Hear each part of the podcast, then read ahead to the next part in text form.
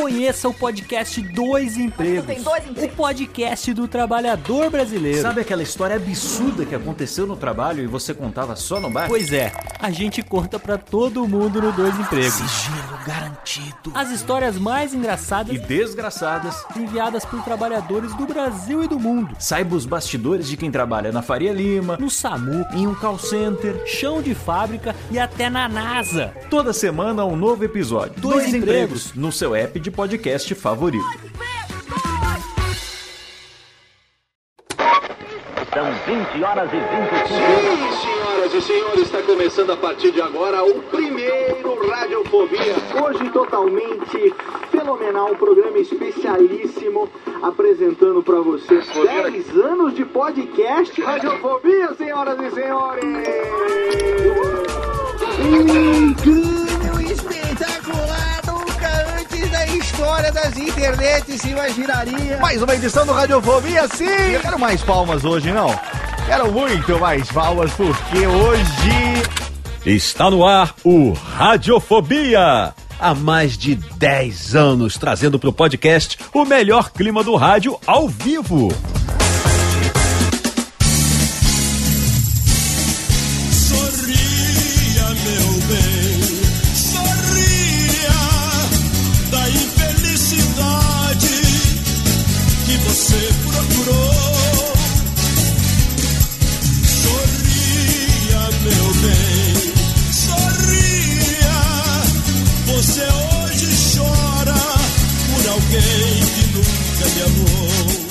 Saudações, ouvinte desocupado! Eu sou Léo Lopes e tá no ar pela Radiofobia Podcast Network. Mais uma edição do Radiofobia 10 anos no ar! Sim, senhoras e senhores, estamos aqui e Rubens e Jorge hoje batem as palminhas porque a gente tem hoje um convidado muito especial, um amigo querido, uma pessoa que tá trazendo novidade, um dos maiores imitadores do Brasil, um cara que eu acompanho, olha, olha, tem bastante tempo, viu? Acho que tem mais de 10 anos que eu acompanho a carreira desse cara, desde que ele trabalhava. Eu comecei, acho que, a acompanhar ele quando ele trabalhava na Transamérica, fazia o Transalouca lá na hora do almoço. Eu não vou lembrar mais ou menos se foi da mesma época, porque no programa passado a minha memória não tava batendo muito com os fatos. Vamos ver se nesse programa a minha memória do convidado bate com aquilo que efetivamente ele fez. Mas antes de chamar o nosso convidado de hoje, eu tenho aqui comigo, diretamente de São Bernardo dos Fields, a cidade que mais rapidamente se deteriora no mundo, o pai das gêmeas, Thiago Fujiwara. Seja bem-vindo. E aí, Léo, tudo jóia? Tudo bem? Você é rude, ô Thiago Fujiwara? Não, eu não sou não, cara. Eu sou um cara bem tranquilo. Você Léo, é... eu, fico, eu fico preocupado com o É. convidado. Por quê? Se esse cara tiver o problema daquele cara do. Como é aquele filme? Vidro fragmentado? O Vrido? Ah, O vi- que que tem? Imagina, cara, esse cara com esse problema, cara. Ah, Você olha- nunca mais volta ao normal. Olha só, o nosso convidado de hoje, ele não veio sozinho. Ele trouxe consigo muitas pessoas que o acompanham nos seus shows, nas suas apresentações, nos seus programas de rádio. Um deles é esse aqui que tá cantando aqui, ó, ó. Aqui, que foi? Acabou a trilha? Não, técnica. Aqui, agora que é hora de tocar. Olha lá. Sorria! É, menino, ele tá aqui hoje, não é, não é cópia não, não é cópia não, é original. Seja bem-vindo à Radiofobia, meu amigo Aguinaldo Timóteo. Uma boa noite a todos vocês. Boa noite, Léo, um homem espetacular, um homem íntegro, um homem que eu sempre me espelhei, o Japa que não conhecia e hoje estou admirado essa canção sempre gostei de cantar, mas tem uma que eu gosto muito de cantar que é assim: Ninguém é de ninguém, na vida tudo passa. Maravilhosa. Olha aí, Aguinaldo Timóteo, bem, tira o reverb, técnica, só pro convidado o reverb. Bem-vindo à Radiofobia. A gente tem também aqui hoje um convidado que está em todas as em, em todas as hoje hoje ele está um pouco mais groove do que antes, né? Porque e- ele é um cara do rap, mas agora ele tá muito groove. Seja bem-vindo à Radiofobia, meu querido Mano Brown. Olha só ele aqui no Radiofobia também. Que legal isso. E aí, rapaziada, firmeza total. Seus pagalões do caramba aí, São Bernardo. Show do Racionais aí, mano. Se liga aí, Japa. Cola lá, irmão. Firmão? Nós. Olha aí, Mano Brown aqui com a gente também, muito bom. Temos aqui também a presença dele que deu um tempo agora, ele que está muito ocupado nesse começo de ano, seu mandato como presidente da República. Seja bem-vindo, presidente, ao Radiofobia pela primeira vez. Olha só, é no tocante aí, é, no- nos podcasts, tá ok? Eu vou fazer uma lei aí que o podcast, né, que não for diretista, vai ser pacificamente executado da- das network, é, das redes. O Paulo Guedes, inclusive, está levantando uma, uma lei junto ao general Marão. É, o meu vi... Mourão, Paulo? É, o Paulo tá corrigindo aqui. General Mourão, vamos mudar isso aí, tá ok? Mas prazer estar aqui com vocês. Olha aí o presidente aqui com a gente também. Olha só, eu não vou queimar porque tem muita coisa pra gente conversar. Ele tá aqui com muita gente legal. Hoje é dia de imitação. Esse programa poderia ser facilmente o nosso Imitadores Quem Sois Vozes, volume 3. Na próxima edição a gente vai ter que chamar ele pra participar com a gente aqui, porque é com orgulho que eu recebo nos 10 anos do Radiofobia a presença do meu amigo Rudy Landucci. Aê, senhoras e senhores, muito obrigado, Léo. Valeu pela moral. Você é um cara que tá me ajudando aí. Tentou me ajudar há muitos anos, eu não acabei não, não ouvindo você, mas Cagou agora... pra mim durante mais de tantos anos. É uma bela cagada. A cagada maior do que a sua, que foi outro dia no Santos Dumont, que eu interditei o banheiro ali da ala esquerda do terminal. Eu, eu- eu fiz um- eu fiz uma bela cagada, começou a subir na privada, me deu desespero, eu saí rápido pra ninguém ver que era eu. Deus do céu. Aí, juro pra você, eu comecei a lavar a mão, sabe? Pra nego ver que não era eu, que eu tinha acabado de mijar ali. Ah, disfarçando, E- disfarçando. Des- Desversa, desversa, pai, desversa. É quase isso. Pô, Rudy, muito legal ter você aqui com a gente.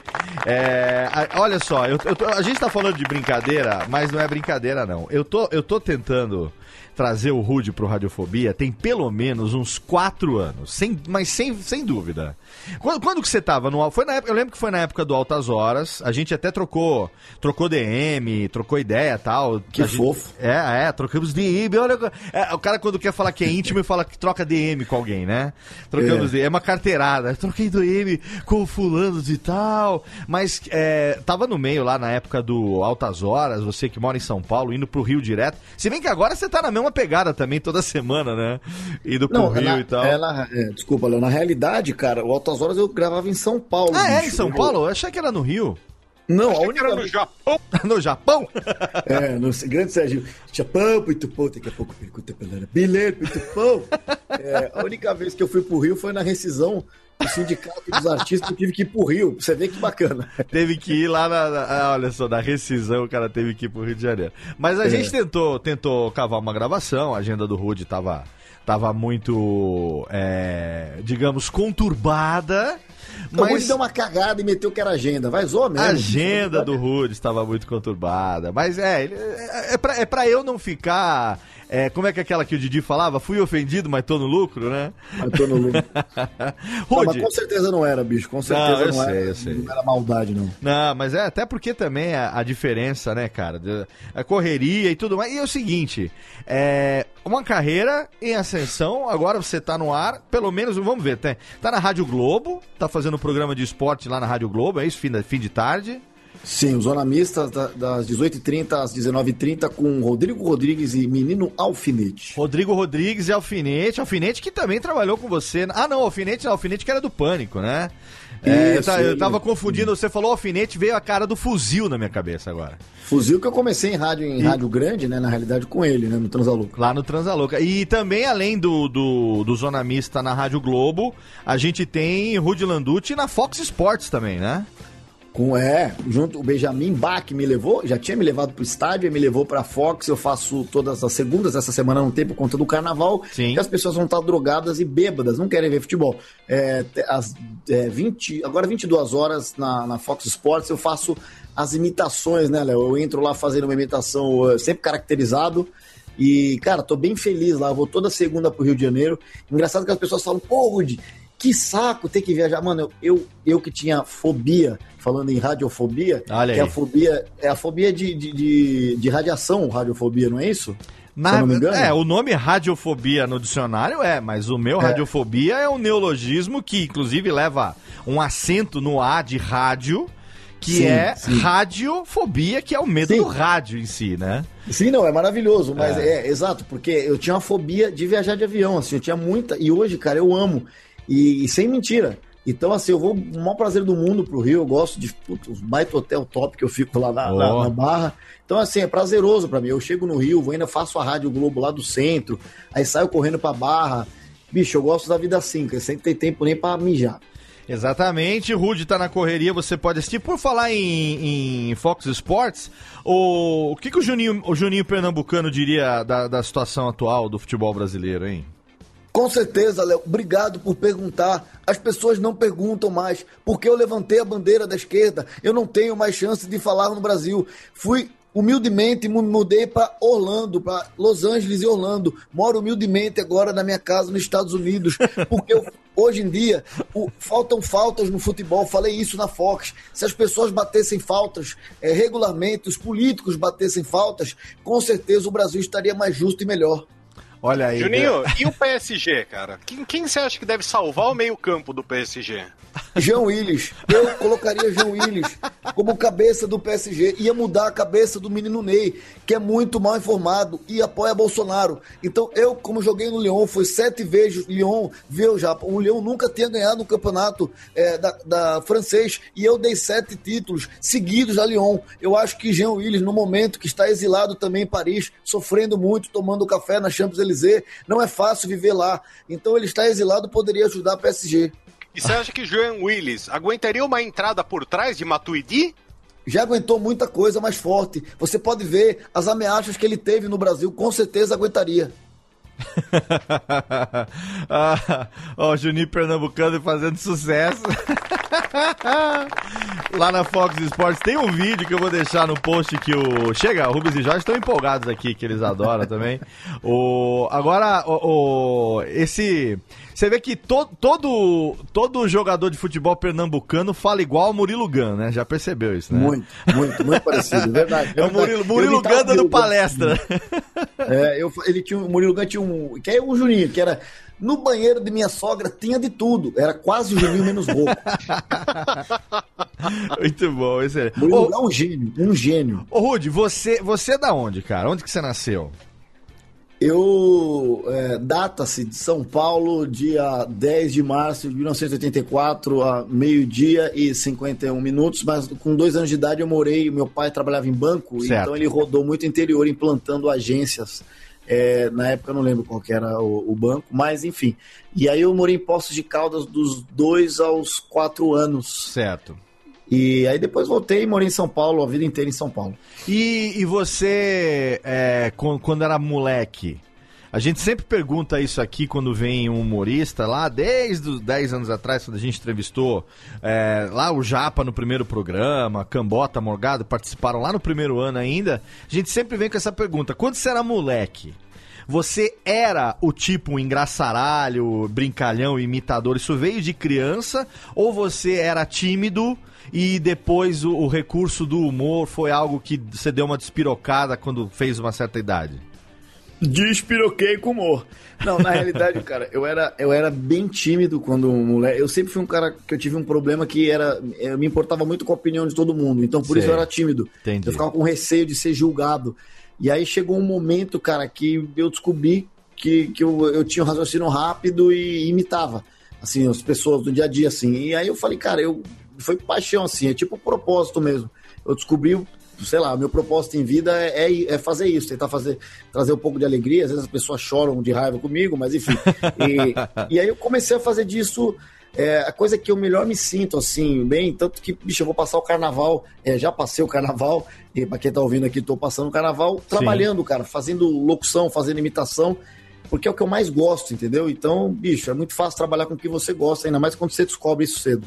Quando- você lembra qual foi a primeira imitação que você fez?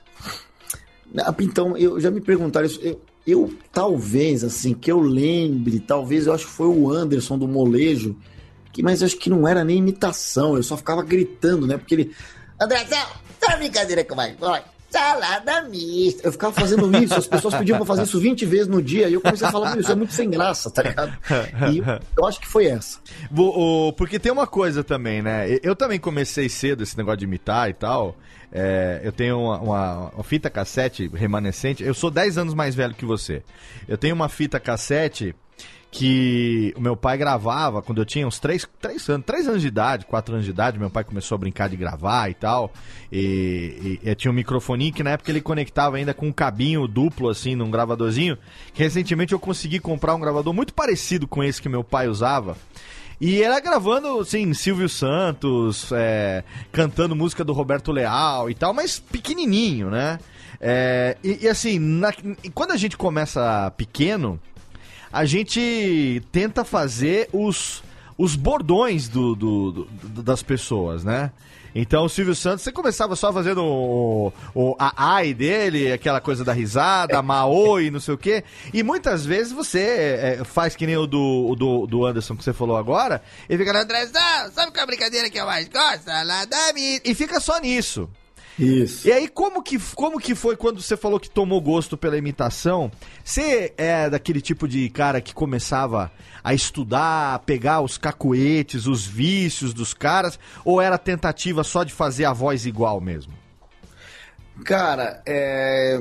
Engraçado, eu não tinha essa percepção, não. Eu, a primeira vez que eu lembro. É, não tinha, mas assim, agora, agora É. re- rememo- rememorando, É. o que que você acha? Como que você, que você imagina que fosse? Não, eu comecei a, a trabalhar mais as vozes quando eu, comecei, eu terminei o colégio e fui meio que pra área. Eu fiz rádio e TV e achando que. Ah, legal. TV, é, mas Ia eu achava ser que artista, e TV né? ia ser locutor, mas não tem nada a ver. Rádio TV é produção, né? Edição, é, direção também. Uhum, Então, cara, é, e aí eu, eu fui fiz umas rádios comunitárias na época de faculdade, até rádio pirata, nem é legal falar isso, mas eu fiz. E- Ah, quem nunca, né? É, que, exato, mas porque assim, a rádio pirata, que é- o nome pirata é meio agressivo, mas é uma rádio que não era pirata. Pirata é quando você invade a transmissão de uma pra fazer. Eu, essa rádio não pegava em lugar nenhum, a não ser onde eu tava fazendo. E eu fazia porque era feliz. Muito bom. Era a rádio, era a rádio individual, rádio solitária, né? O vizinho conseguiu ouvir só. É. Dapa, na boa, talvez se eu abrisse a porta, mas pelo, pelo dial não. talvez se eu abrisse a era é, é, Fazia eu e, e mais um amigo, é, e aí a gente, puta, cara, era, chamava Rádio Intemerata, um puta nome bizarro. Aonde era isso? Em São Paulo ou em Poço de Caldas? É, não, não, não, Poço de aí- Caldas era muito pequeno, né? Era muito pequeno. Era É. em Barueri. Na realidade, era uma molecada que tinha uns rádio amador lá. É. E aí a gente gost- fazia um programa de domingo, pós-jogo. E, cara, a gente gostava tanto de fazer o programa pra ninguém, que uma vez a gente pulou o muro da casa porque os caras esqueceram a casa. é, A casa ficava aberta pra gente entrar e fazer.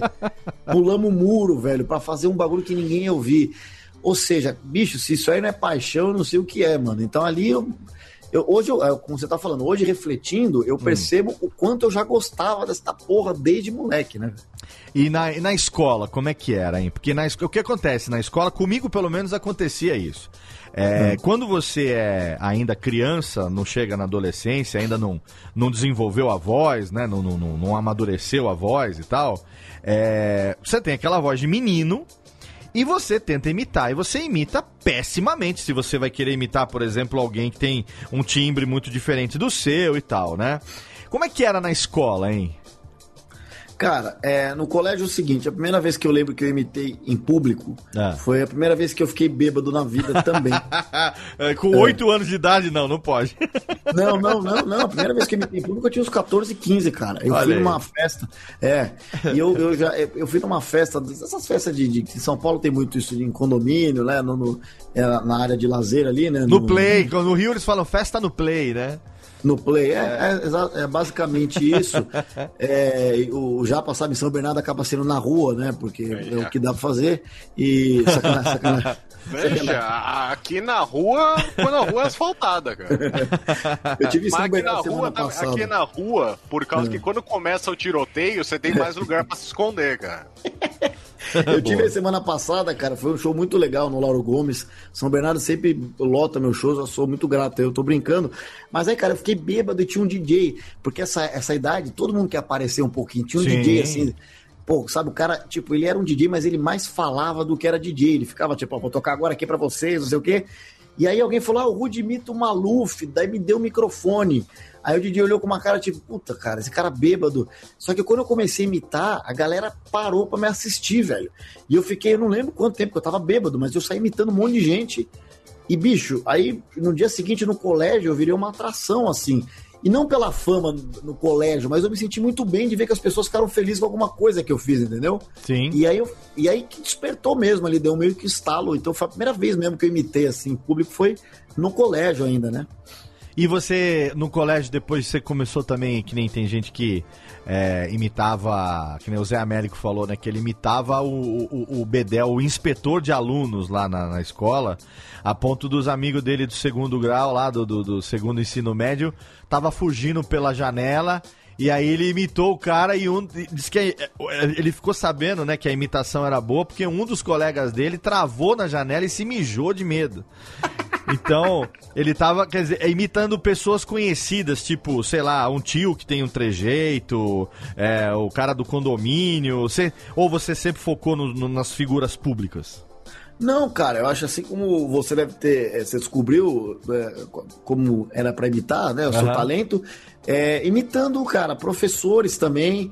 Eh, eu, eu, de fato, eu comecei com caras famosos, assim, mas depois brincando, eu fazia uma piada ou outra e saía a voz de um cara, de um professor, eh, às vezes de um porteiro, e assim, cara, e aí foi rolando mesmo, assim. Talvez você tenha passado por isso também. É, não, acontecia isso é, de, de pegar pessoas que tinham. A gente, porque a gente. A, a imitação é a caricatura em áudio, né?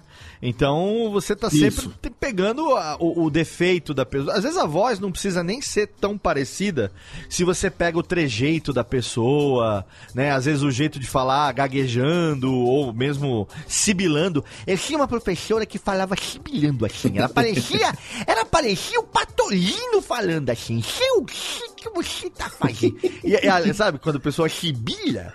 E, Sim, aí, sim. e aí você nem precisa ter a voz muito parecida, mas você falava assim, filhinho, filhinho, fazia a lição. Ela fazia assim. E aí você. Aí os caras falavam assim, porra, cara, é muito... aí se fazia na frente dela, tomava ponto negativo. Era uma bosta. Mas não dá pra né? ter uma aula de 50 minutos com uma voz assim, velho. Não como é que tem você conseguia como, cara, não tem como. A didática, que que- era muito. A gente parecia que tava ah, durante a aula toda assistindo o desenho do do, do, do Looney Tunes lá, né? Do Patolino, né, cara? Porque só faltava chegar o, o Frajola, que também falava meio assim.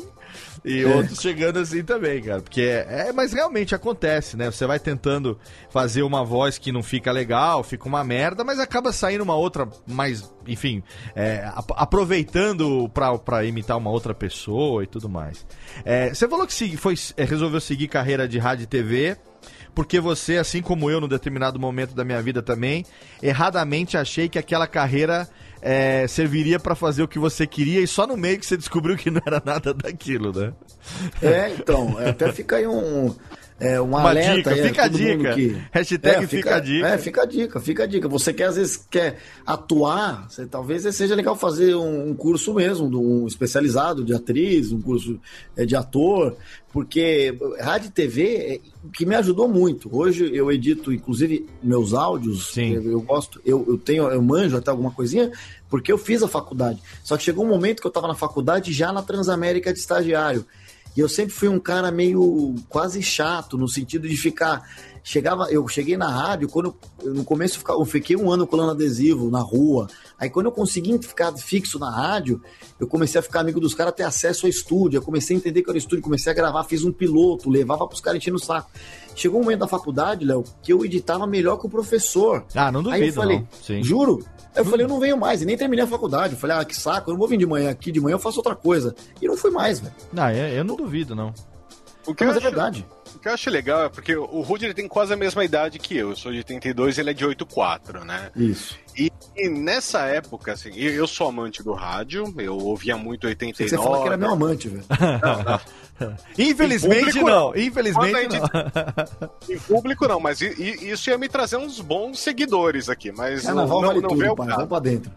Mas é, eu vejo assim, na, na nossa época, o rádio já estava mais ou menos em declínio, né? Já não tinha tantos locutores. E o que estava bombando nessa época, e era o sonho, eu quando tinha mais ou menos a tua idade, era de trabalhar na MTV, de ser VJ, né? Porque tinha, os VJs eram os caras descolados, era o pessoal que, que falava bem, que entendiam de música, não sei o que lá. E eu acho engraçado você gostar de rádio numa época que todo mundo tava migrando pra televisão, né? Todo mundo não queria mais ser o disc jockey, queria ser o video jockey, né? É, você, te- você falou bem. E, e- e hoje muita gente de, de televisão é querendo voltar pro rádio Não pela é? liberdade. Exato. Né? Por- Aham. Eu- amo assim, cara, de verdade, eu gosto de fazer televisão. Na a Fox eu tenho uma coisa que é uma certa liberdade dentro de um limite, porque é uma emissora grande, Sim. mas que, que me deixa feliz. Mas assim, nada me deixa com mais tesão do que fazer do que fazer rádio, cara. Nada, nada assim. A liberdade que eu tenho na Rádio Globo de imitar do Bolsonaro a fazer o Juninho chamando o Jean Willis. Cara, é maravilhoso, assim. Então, assim, nada. Ah, o rádio vai acabar. Só se as pessoas todas do mundo morrerem, talvez acabe. Sim, mas de resto, certeza. não tem como, velho. Não, e, o- e o rádio tem aquela coisa, né, Rudy, que é, mexe com o imaginário das pessoas, né? Então, a tele- a- a- quando é vídeo, quando é imagem, é legal, porque hoje em dia, tal, Full HD, 1080, 4K, aquela coisa toda. Mas, cara, nada mexe com a sua imaginação tanto quanto o rádio, né? Porque você tem o universo em áudio e a gente é de uma época, apesar de eu ser mais velho que vocês, mas a gente compartilha, provavelmente, é, a gente compartilha disso, que a gente tinha aquela magia de que era uma época onde a gente não conhecia a, a cara dos locutores, a gente não sabia quem era o dono daquela voz. Não tinha Google, né? É, não tinha Não, é. Google, não tinha internet, não tinha essa coisa toda. Então, hoje em dia, não. Toda emissora de rádio, até se não tiver um canal no YouTube, se não tiver uma transmissão pelo Facebook, pelo WhatsApp e tal, fica pra trás, porque tá fora do que a, a geração atual consome, né? Sim, sem dúvida. Mas a gente é apaixonado pela magia do rádio, tanto é que essa coisa, eu, eu sempre tenho por mim, anos depois também eu fui analisar isso.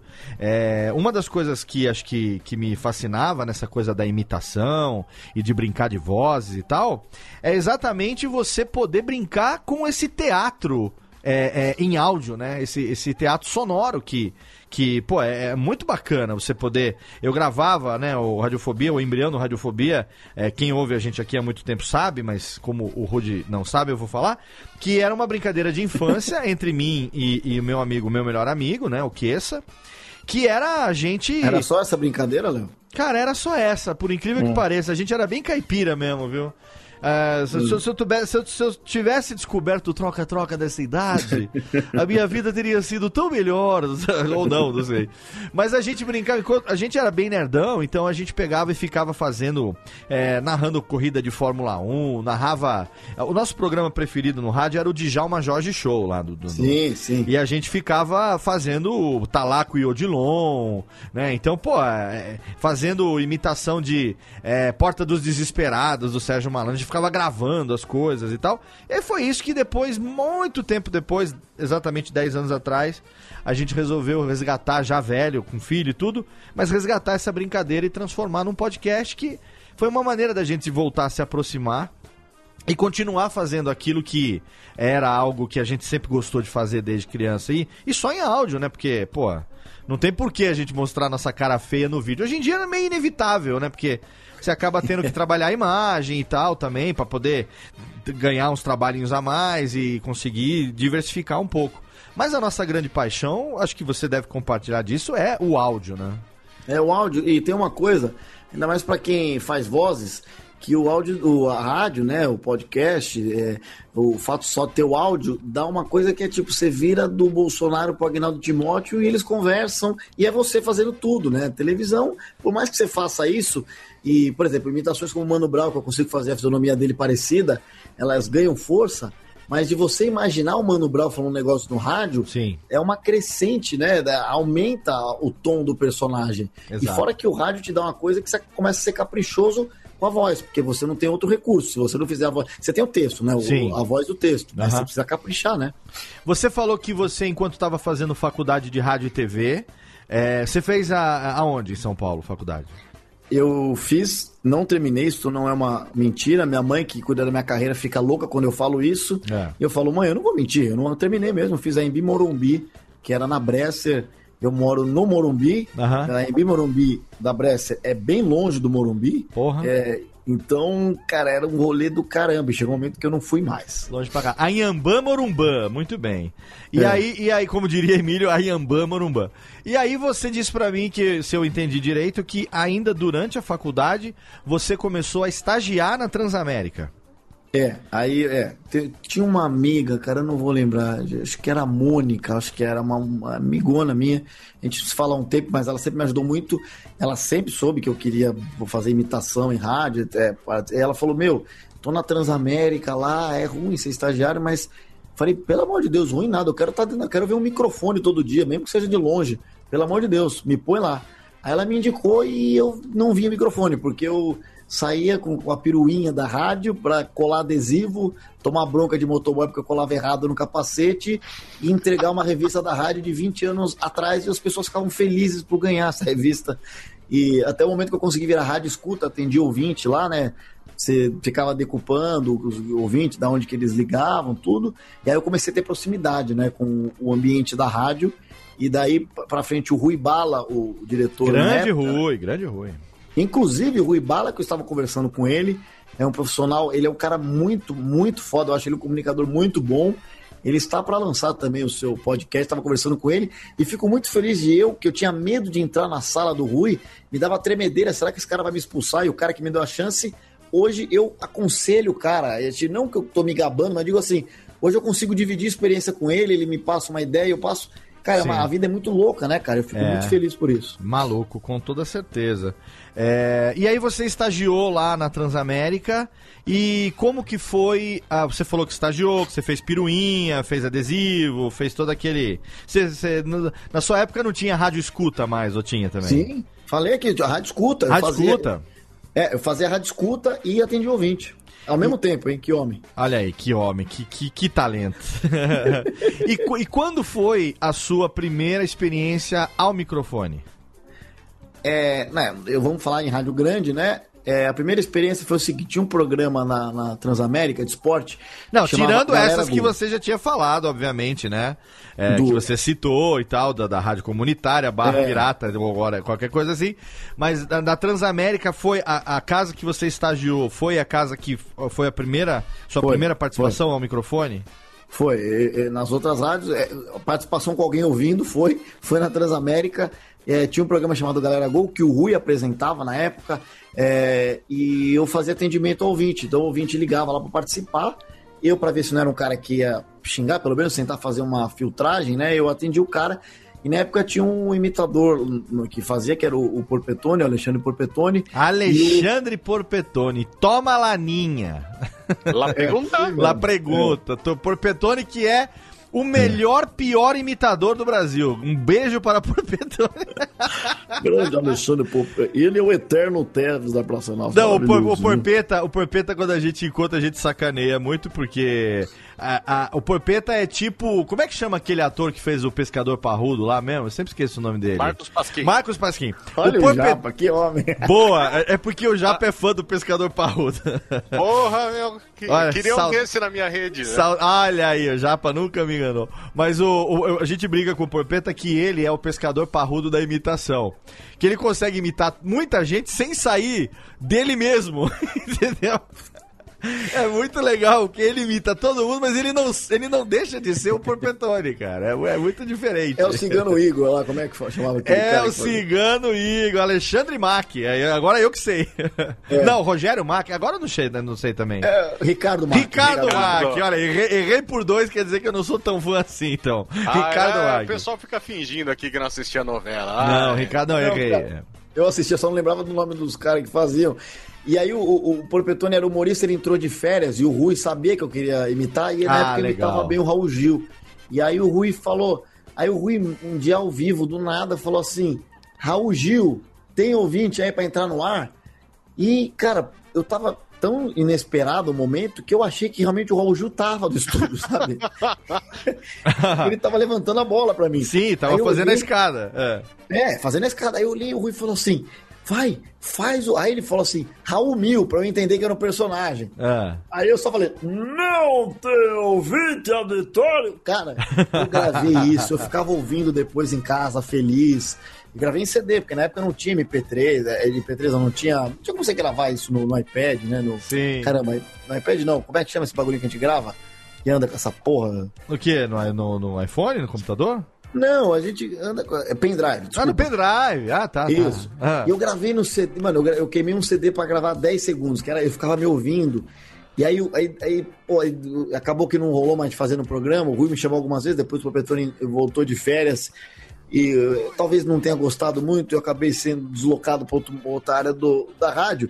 Mas de qualquer maneira, é, mas faz parte. E aí, da- e aí, aí o Rui falou assim: Meu, vou te dar um quadro de intervalo chamado Tô Doido. Você vai nas ruas perguntar pros caras, tipo, o que, que você achou do desfile da Joana Dark no São Paulo Fashion Week? É. Falei, puta do caramba. Aí eu ia, pegava, ia, não sei o que, aí, bicho, eu lembro que eu tava indo pro dentista, com meu carrinho bonitinho assim, aí a primeira vez que entrou no ar, tô doido, tô doido, tô doido, tô doido, com o Rude Landucci, malandro, eu comecei a chorar na Juscelina, eu não conseguia parar de chorar, e as pessoas olhavam pro lado, falando, esse cara é louco, ele tá chorando do nada no meio da avenida aqui. Eu, eu chorei de emoção, irmão. E, pô, daí pra frente as coisas foram acontecendo aos poucos, sabe?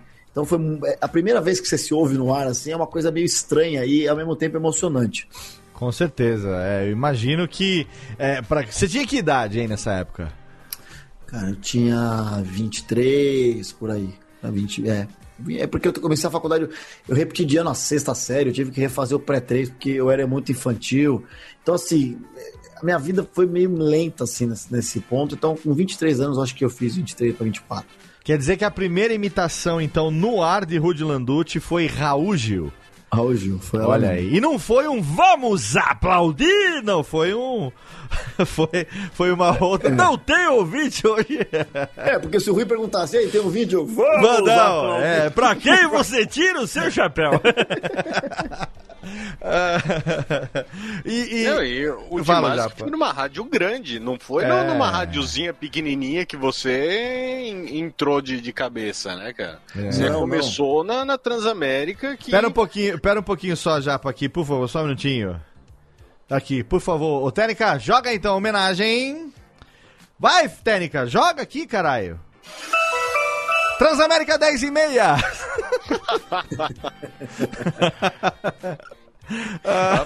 Ah, tem Porque o Mog da ne- Transamérica aqui. época, Fa- faz aí a hora certa, ô, ô Rude, fa- faz a hora aí com a, com a voz do Raul Gil da Transamérica, vai. Transamérica desde 28 auditório. Ah, muito bom, cara, excelente. É, e o Japa tava, o Japa tava falando da, e realmente era uma, não era, esse programa não era em rede, porque a Sim. Galera Gol era, falava dos clubes de São Paulo. Ah, sim, era São Paulo, né? Era São Paulo, mas é porque assim, na Transamérica o esporte é terceirizado, né? A equipe do Éder Luiz, é, eles devem dividir os lucros, aí eu já não Sim, sei. Sim, sim. É, então o Éder assumiu o esporte para São Paulo, acho que em rede alguns jogos quando é seleção, Copa do Mundo. E aí quando eu entrei no ar de verdade, assim como integrante, foi no Transalouca. O Rui também me colocou como integrante. E aí eu entrei numa, como o Japa falou, numa uma rádio, numa rede até hoje maravilhosa, que eu sou muito grato. E eu entrei para rede mesmo, assim, eu entrei para vários lugares do Brasil. Então, se você parar muito para pensar, você trava. Então você meio que tem que cagar e fazer o que você acha certo, né? A rede Transamérica. É isso aí. muito bom. Então, foi nessa época que eu me lembro de ter. é, na verdade, não. Não foi. Não foi. Não foi no, no, no Galera. Porque, até porque você não foi fazer o Galera Go. Você fez essa participação e não foi mais, né? É, mas eu- é, exato. Eu mas eu me lembro até- de. até- é, eu me lembro de você, a primeira vez que eu te ouvi foi no Transa Louca. É, Foi no Transa Louca, né? E como, e, co- e co- como que foi, assim, dessa experiência, ah, a- a- você ter realmente participado? O primeiro programa que você participou como integrante foi o Transa Louca? Teve algum antes? Como é que foi a tua carreira a partir daí? Não, teve, é, tiveram esses quadros de intervalo, né, que eu te falei, Sim, chamado. Tô Doido, mas não era, é, mas não era ao vivo. Ao vivo é diferente, né? Ao Sim, vivo claro. é- eu sou um cara, eu costumo falar que eu sou um cara do ao vivo, assim, eu funciono muito mais no ao vivo. Porque ao vivo tem uma coisa que... Ao vivo é um tesão, né? Ao vivo a adrenalina Ah. do improviso é, porra... E, e, e eu tenho uma coisa, o improviso no humor. Eu até ouvi o, o- o podcast com o Márcio Balas, né? O programa Sim. de vocês com o Balas. Aham. E ele é um improvisador que é diferente de rádio. Ele é improvisador de técnica de teatro. Exato, E é- exato. né? É maravilhoso. Só que o improviso, ele te dá uma coisa que a, a régua de, de responsa que a pessoa tá te ouvindo, ela cai um pouco, porque o cara sabe que você tá fazendo isso ao vivo. Aham. Então, quando você faz um texto que o cara sabe que você ensaiou, que, que você bolou, escreveu, e vai no teatro, ele espera, ele fala assim: não, eu quero que esse cara me mostre uma coisa genial. Não que, o, que às vezes o improviso não seja genial, é tão genial quanto porque você fez na hora isso. Então, isso cresce muito a, a, a brincadeira, entendeu? Então, a É. rádio ao vivo também é maravilhoso por causa disso. É. Mas só respondendo a sua pergunta que eu dei uma enrolada, que é o seguinte: é, na época tinha a Renatinha, que era uma produtora que fazia o programa O Transa Louca. Aham. Eu acho que era Mari Alexandre. Olha, é. Mário Alexandre, exatamente. É. O Rui e o Fuzil. Fuzil. E eu era o produtor do programa. Eu produzia, putz, cara, eu fazia alguns quadros que entravam durante o programa. Ah, você eu- produzia? Isso, produzia. Eu Você, era você estagiário- era o Daniel É. Zuckerman do Transalouca, que depois foi pro microfone. Isso, Era um Daniel Zuckerman sem sucesso. O produtor né, fazendo que foi pro microfone depois. Daniel Zuckerman não judeu, né? Não judeu. É, ou sim, É, não sei. Daniel Zuckerman pobre. É, que não E é de aí, Genópolis, é do Morumbã. do Morumbi. É, mas o Morumbi também é. ah, Dizem que, que é para lugar. Aqui um apartamento, graças a Deus que eu comprei, porque deu, porque é mais barato aqui. Sei, aqui claro. tem, é, tem lugar aqui que é mais barato. Mas enfim, aí o cara foi muito engraçado. engraçado não, foi na, na época foi muito triste, porque a Renata, É. a- que fazia o programa e produzia, era minha chefe de produção e era muito amiga minha. A gente almoçava quase todo dia junto. E ela comia acabou comia junto, né, Rude? Comia junto, né? Não, a Renata sempre foi muito bem casada. e, eu, e eu tinha minhas estagiárias peguetezinhas lá que rolavam os esqueminhas, mas Aí ela, eu, aí eu botando, eu botando o, o, o, o, o, novo, os o, lençóis, novo, o novo integrante da casa aqui já vai trazer processo pra gente antes de. Já vai chegar chegando. Vai chegar E a já com o Renatinha Foi mandada embora, Léo. É. Ela foi mandada Porra, embora. velho, como assim? Eu não lembro por quê, cara. Eu lembro que ela foi mandada embora e eu- eu- a, imagem que eu tenho é essa aqui. Ela saindo do estúdio da rádio da Pop, que é a Transamérica Pop, que Sim. tem vários, vários segmentos, e ela saindo chorando e o Rui falando pra mim: entre e senta que hoje você vai fazer. E assim, eu, eu fiquei no momento travando, tipo, será que eu vou dar um abraço nela? Mas, putz, será que eu vou entrar no lugar dela? Imagina, eu não quero, eu queria fazer o programa junto com ela, que eu adoro ela, não sei o quê. Caralho. Isso. A Renata olhou pra mim e falou assim: não, vai trabalhar, vai fazer. Você sempre quis isso, eu, tô- eu sempre indiquei você aqui. E quando ela fez, eu dei uma aliviada no sentido de fazer o programa, entrei no ar e fiquei me cagando duas horas pedindo pra ninguém me chamar. Sim, sim. É, mas, nossa, com certeza. É, a gente, é aquela coisa, né, Rude? A gente é, não vê a hora de sentar atrás do microfone quando senta um cagaço do caralho, né? É isso, é isso. Saber que você tá em rede nacional. Ali sim, em rede nacional, porque o Transa Louca era transmitido pro Brasil inteiro, né? Isso, a- nas rádios onde tinha as afiliadas, As a maioria- afiliadas, exato. A, ma- a maioria transmitia. Então é, é aquela um dos poucos momentos ao longo da programação que você dá um bypass na programação regional e transmite o conteúdo direto, né? Isso. E você isso. tá pro Brasil inteiro, eu imagino o cagaço, cara. Eu, putz, nossa. eu- Eu tive uma vez lá é, em 2000 e. Cara, eu acho que foi na época que você tava lá. Foi 2006, 2007, por aí? 2006, 2007 foram os últimos. Eu saí em 2009, eu estava lá sim, estava lá sim. Porque na época eu trabalhava, em 2006 eu trabalhava na Rádio Fênix e quem era o meu coordenador da Rádio Fênix era ninguém menos do que Ricardo San, Que cara maravilhoso. bicho. que era, é, pri- era, não é ainda, porque nenhum dos dois morreu. O Ricardo San é primo do Nilson Nil, que aí sim era o ah, coordenador da, da, da Rádio Fênix, fazia pro Japão e tal. E eu tava lá estagiando, na época eu tava fazendo rádio oficina, ao longo do- de todo o ano de 2005. É, eu tava fazendo rádio oficina. Em março, 8 de março de 2006, eu tirei meu DRT. E aí eu comecei a fazer uma peregrinação pelas rádios de São Paulo. Pra tentar cavar também uma carreira como radialista e tal, né? Mas eu já tinha 31 anos, já tinha é, dois filhos, não, não poderia começar a trabalhar de folguista, trabalhando de madrugada pra ganhar 400 pau por mês, entendeu? Então. Quase não vê os filhos, né? Exato, não, não, não rolava. Então eu acabei ficando mesmo na rádio web lá, na, na rádio Banzai, que depois abriu. Mas eu lembro que eu tive lá no Transaloca, não entrei no programa, mas eu fiquei do outro lado do vidro ali, vendo vocês trabalhar, a convite do Ricardo San. E também de um cara muito, cara, um cara que eu devo muita coisa pra ele, não em dinheiro, mas em, em prestígio, em, em confiança, que me ajudou. em barras de ouro, que vale muito mais que dinheiro, que é ninguém menos do que Ronaldo Rezende, cara.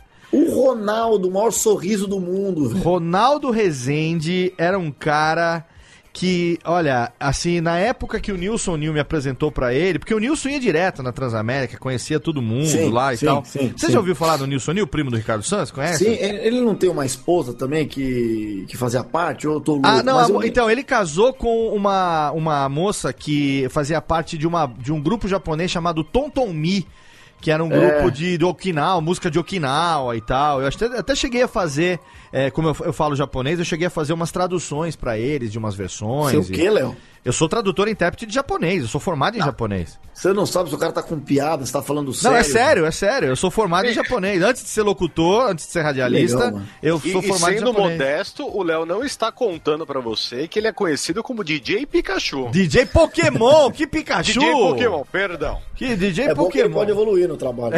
Não, não, sé- sério, Rudy. No Japão, nas casas de karaokê, Tem música minha lá tem pra a tocar. voz do Léo Lopes, Tem. porque ele traduziu Festa no AP do latino Eu não- para o japonês. Eu não tra eu traduzi e cantei a música, interpretei a música. né? Cara, isso é maravilhoso, cara. Isso aí é igual ser chamado pra fazer o carnaval na rede TV, que é o que eu vou fazer domingo. Então, assim, é uma coisa muito inusitada. É, a pato no Deixa eu ver se tem aqui. Tem aqui, Tênica? Amor vou, de vou- toca aqui pro Rude, Tênica, um pedacinho do Apato no Tira aqui o. O, o Tênica, a Tênica tá tomando vodka. Não, tá tomando Negroni, Tênica. A Tênica tá tomando Negroni, olha que delícia. Eu quero, faz pra mim uma aí, Tênica. Traz, traz, não, pera aí, Tênica, não. Antes de botar a música, traz aqui o, o, o Negroni. Eu quero um Negronizinho aqui, agora eu vou querer. Ah, pô, faz sabor. Agora sim, o Negronizinho aqui, um Campari com vermute e suco de laranja, ó. Aqui, Caraca. chegou o Negroni aqui, Técnica, agora sim, tira o Bobs aí, toca um pedacinho do Apato no Pato aqui, DJ Pokémon pro Rude conhecer, vai.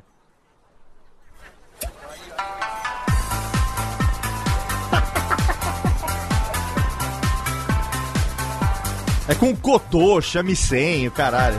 É arranjo de Léo Brianza.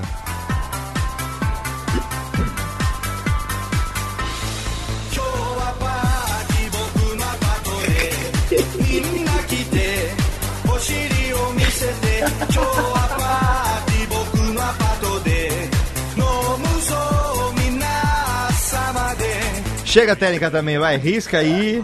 Não, não, não, não, não, não, não. Chega, chega, chega, chega. Já. Hashtag Léo Lopes maior que latino. Che- Hashtag já passei muita vergonha por um programa só. O convidado tá chegando aqui. O que, que ele vai achar de mim, entendeu? Mas, mas o, o- o- a conversa não era, não era em mim. A conversa era que eu me lembro exatamente que eu estava frequentando, fazendo peregrinação nas emissoras de rádio, com meu DRT na mão, humildemente, com um projeto chamado Radiofobia. Olha aí, Rude É, então. levando para as emissoras de rádio, porque até então eu achava que eu, como radialista, tinha que fazer, obviamente, rádio. Não conhecia esse veículo aqui chamado podcast, que a gente tá, tá, tá falando hoje, e que inclusive. É, grandes nomes do rádio, como Antônio Viviani, como é, Edu Mirabelli, como Rudy Landucci estão migrando para o podcast. Que e moral, hein? tem tudo para ser extremamente bem sucedido, né? E acima de tudo, dono do próprio, dono do próprio canal, dono do próprio, é, do próprio conteúdo, sem ter que dar satisfação para ninguém. E do cara. próprio Merchan, que é maravilhoso. Dono do próprio Milton Neves, você, você gostaria de ser dono da própria emissora de rádio? Eu- Eu já sou dono da minha emissora, a Band é minha. Eu, eu fiz a Bandeirantes, eu tirei a, a Bandeirantes da Sargento, eu que fiz a área. Inclusive, eu, eu preciso te levar um dia, eu sei que você tá longinho, Serra Negra, maravilhoso. Já pra dar mais pertinho, vou levar vocês no prazer da minha carne, a maior churrascaria do mundo. Lá tem águas bico de leve, pega na tempo que sai. Linguiça outrora, a maior linguiça do mundo. E além disso, você que fala japonês, eu vou te, você tem que falar inglês também. Eu tenho o curso, a escola de inglês Watch. Faça o Watch. Se um dia te perguntarem do Speak English, responda o Watch. Essa é a melhor língua. Ah, eu, eu tenho que bater palma aqui, que só Rubens e Jorge não é suficiente. Ai, puta que pariu. Ô, Rude, você ficou quase quatro anos no Transalouca? Ah, talvez, talvez. porque eu entrei- 2006 até 2000, final de 2009, não foi? É, mais ou eu isso? saí, Eu saí no. Cara, aí que tá. Eu saí acho que no início de 2009. O, o Rui Bala acabou saindo da rádio e acabou não ficando legal pra mim lá, não tava satisfeito. E aí, um amigo meu que fazia stand-up comedy, o Renato Tortorelli. Grande Tortorelli também teve Grande aqui com a mesmo, gente né? lá nos áureos tempos. Ô, o Tortorelli também teve aqui vai, há muito tempo atrás, o Tortorelli. Ele tem a voz assim. Ele tinha uma piada que ele começava o show. E aí, eu não tenho Twitter, minha voz é assim mesmo. Era uma piada que É, é, é. aplauso já. Eu fui ver o Tortorelli no Bar Brahma em 2009. Eu fiz alguns shows com ele lá de convidado. No Bar? Brahma, Ele- na época da temporada do Bar Brahma, você teve lá também? O Era Cambota, humorista Tortorelli, lá. Cambota, ó, tinha uma galera lá, uma galera do mal, hein? Cambota começando, Cambota, Cambota grande músico, começando, exatamente, saindo do pé da Letícia pro, pro palco, fazendo os primeiros textos dele, exatamente, exatamente Aliás, Pé da Letícia é uma das bandas mais legais que tem. Eu acho muito a proposta diferente, é muito bacana.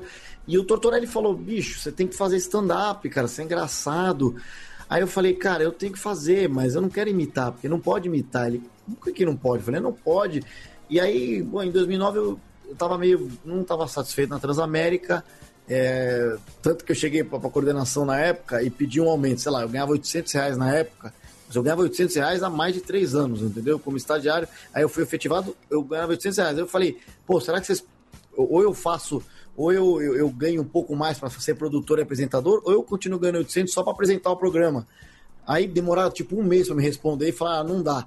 Aí eu falei, pô, já que não dá, será que vocês podem me mandar embora para eu ganhar um negocinho?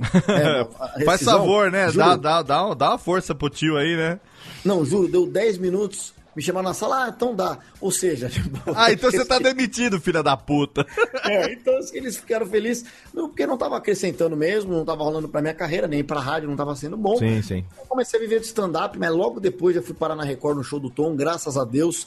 É, enfim, e aí a vida foi, foi indo, e logo, de, cinco, seis anos depois, eu acabei voltando pro rádio. E eu, cuzão que fui com rádio, o rádio É. não é uma pessoa, mas eu fui.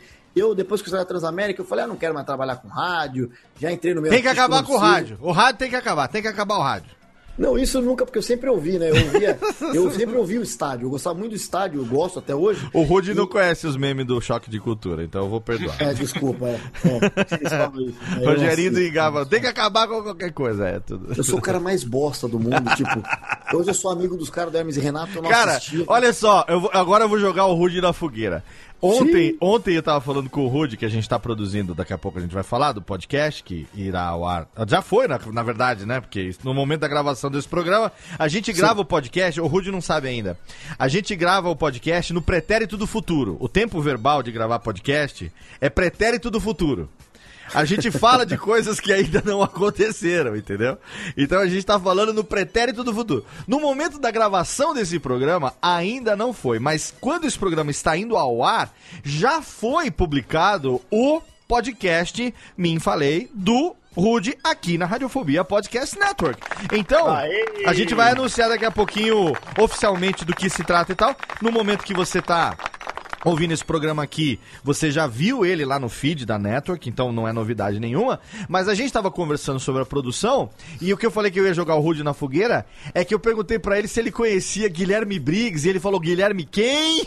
Ah, não. Ah, não, não, não. não. Des- Aí eu falei, desliga, assim- desliga. Aí eu falei, derruba ele, né, Thiago? Derruba ele. Aí eu falei E- assim, cara, o dublador do Buzz Lightyear. Ah! Já ouvi falar. Não, não, não, não, não. Aqui, aqui não. Aqui na radiofobia, bicho. Você pode falar mal, meu. Pode falar mal de Jesus. De do mim Papai pode Noel, falar do mal. Não, do Léo a gente fala por, por- no grupo separado. Sim, Mas é. Tem o grupo do, aqui, Radiofobia. Não, Tem o- mas não falei mal do Briggs. Não, não Eu falou só mal, ele só falou que não, lembra, não sabia quem era, tá certo? Mas, ó, ô? Léo, eu, eu tava brincando, eu sei muito bem que Guilherme Briggs é um ator, dublador, diretor, Olha aí a Wikipedia. Tradutor, desenhista, youtuber e blo- blogueiro brasileiro, cara. Para com isso. Filha da puta, olha só. O Térica- maior ser humano do mundo. Ah, cara. é o maior zerodo. Térica, é o seguinte, ó. Vamos rapidinho pro nosso bloco de recados. Na verdade, não é bloco de recados. Agora é o bloco das cartinhas do Totô, que por acaso tem a voz de Guilherme Biggs. Na verdade, a voz de Guilherme Biggs não tem o boneco azul genérico, nosso estagiário, que lê as cartinhas. Com agora, então, a gente vai pro feedback para você que mandou o seu e-mail para podcast@radiofobia.com.br. A gente está gravando nesse momento aqui também ao vivo através do radiofobia.com.br/barra ao vivo, que abre o nosso canal lá na Twitch. Temos algumas pessoas que estão acompanhando nesse momento aqui. Quero agradecer. que foi, Tênica? Bate palma, meninos. Ó. Temos aqui várias pessoas acompanhando aqui. A técnica tá de sacanagem comigo. É, e vocês podem mandar pra gente aqui perguntas, tá? Porque quem tiver vai mandar pergunta, a gente vai fazer. Mas perguntas inteligentes, por favor, perguntas que a gente possa fazer sem passar vergonha com o convidado. E no final do nosso próximo bloco, que é o último bloco, a gente faz as perguntas dos ouvintes. O Thiago também tem. A gente tem muita coisa para falar ainda. Tem a carreira do Rude na televisão. A partir do show do Tom, tem muita coisa que aconteceu. E tem muita coisa acontecendo nesse momento também. Inclusive o mais novo podcast que vai arrebentar. Olha, Ó, você já ouviu aí, né? O piloto nesse momento aqui. A gente já tem um episódio publicado, mas você não sabe o que vem por aí. A gente tá produzindo uns negócios aqui que, ó, não vou nem falar nada. Gira, técnica, roda a vinhetinha aí, que a gente aqui do nosso lado vai fazer um xixizinho, tomar uma aguinha. Eu vou continuar falando aqui no nosso bloco de cartinhas. E daqui a pouco a gente volta com muito mais Rudy Landucci aqui no Radiofobia, yes.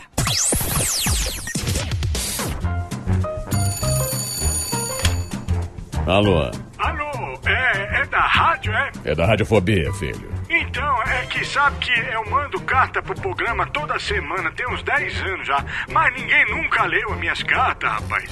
Carta, lindo, sério? Em pleno século XXI? E você ouve onde? No gramofone?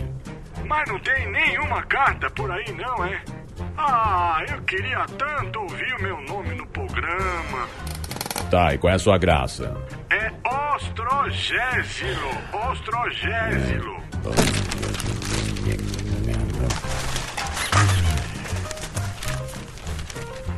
Achei sua carta, mas vamos te chamar de Totô, tá?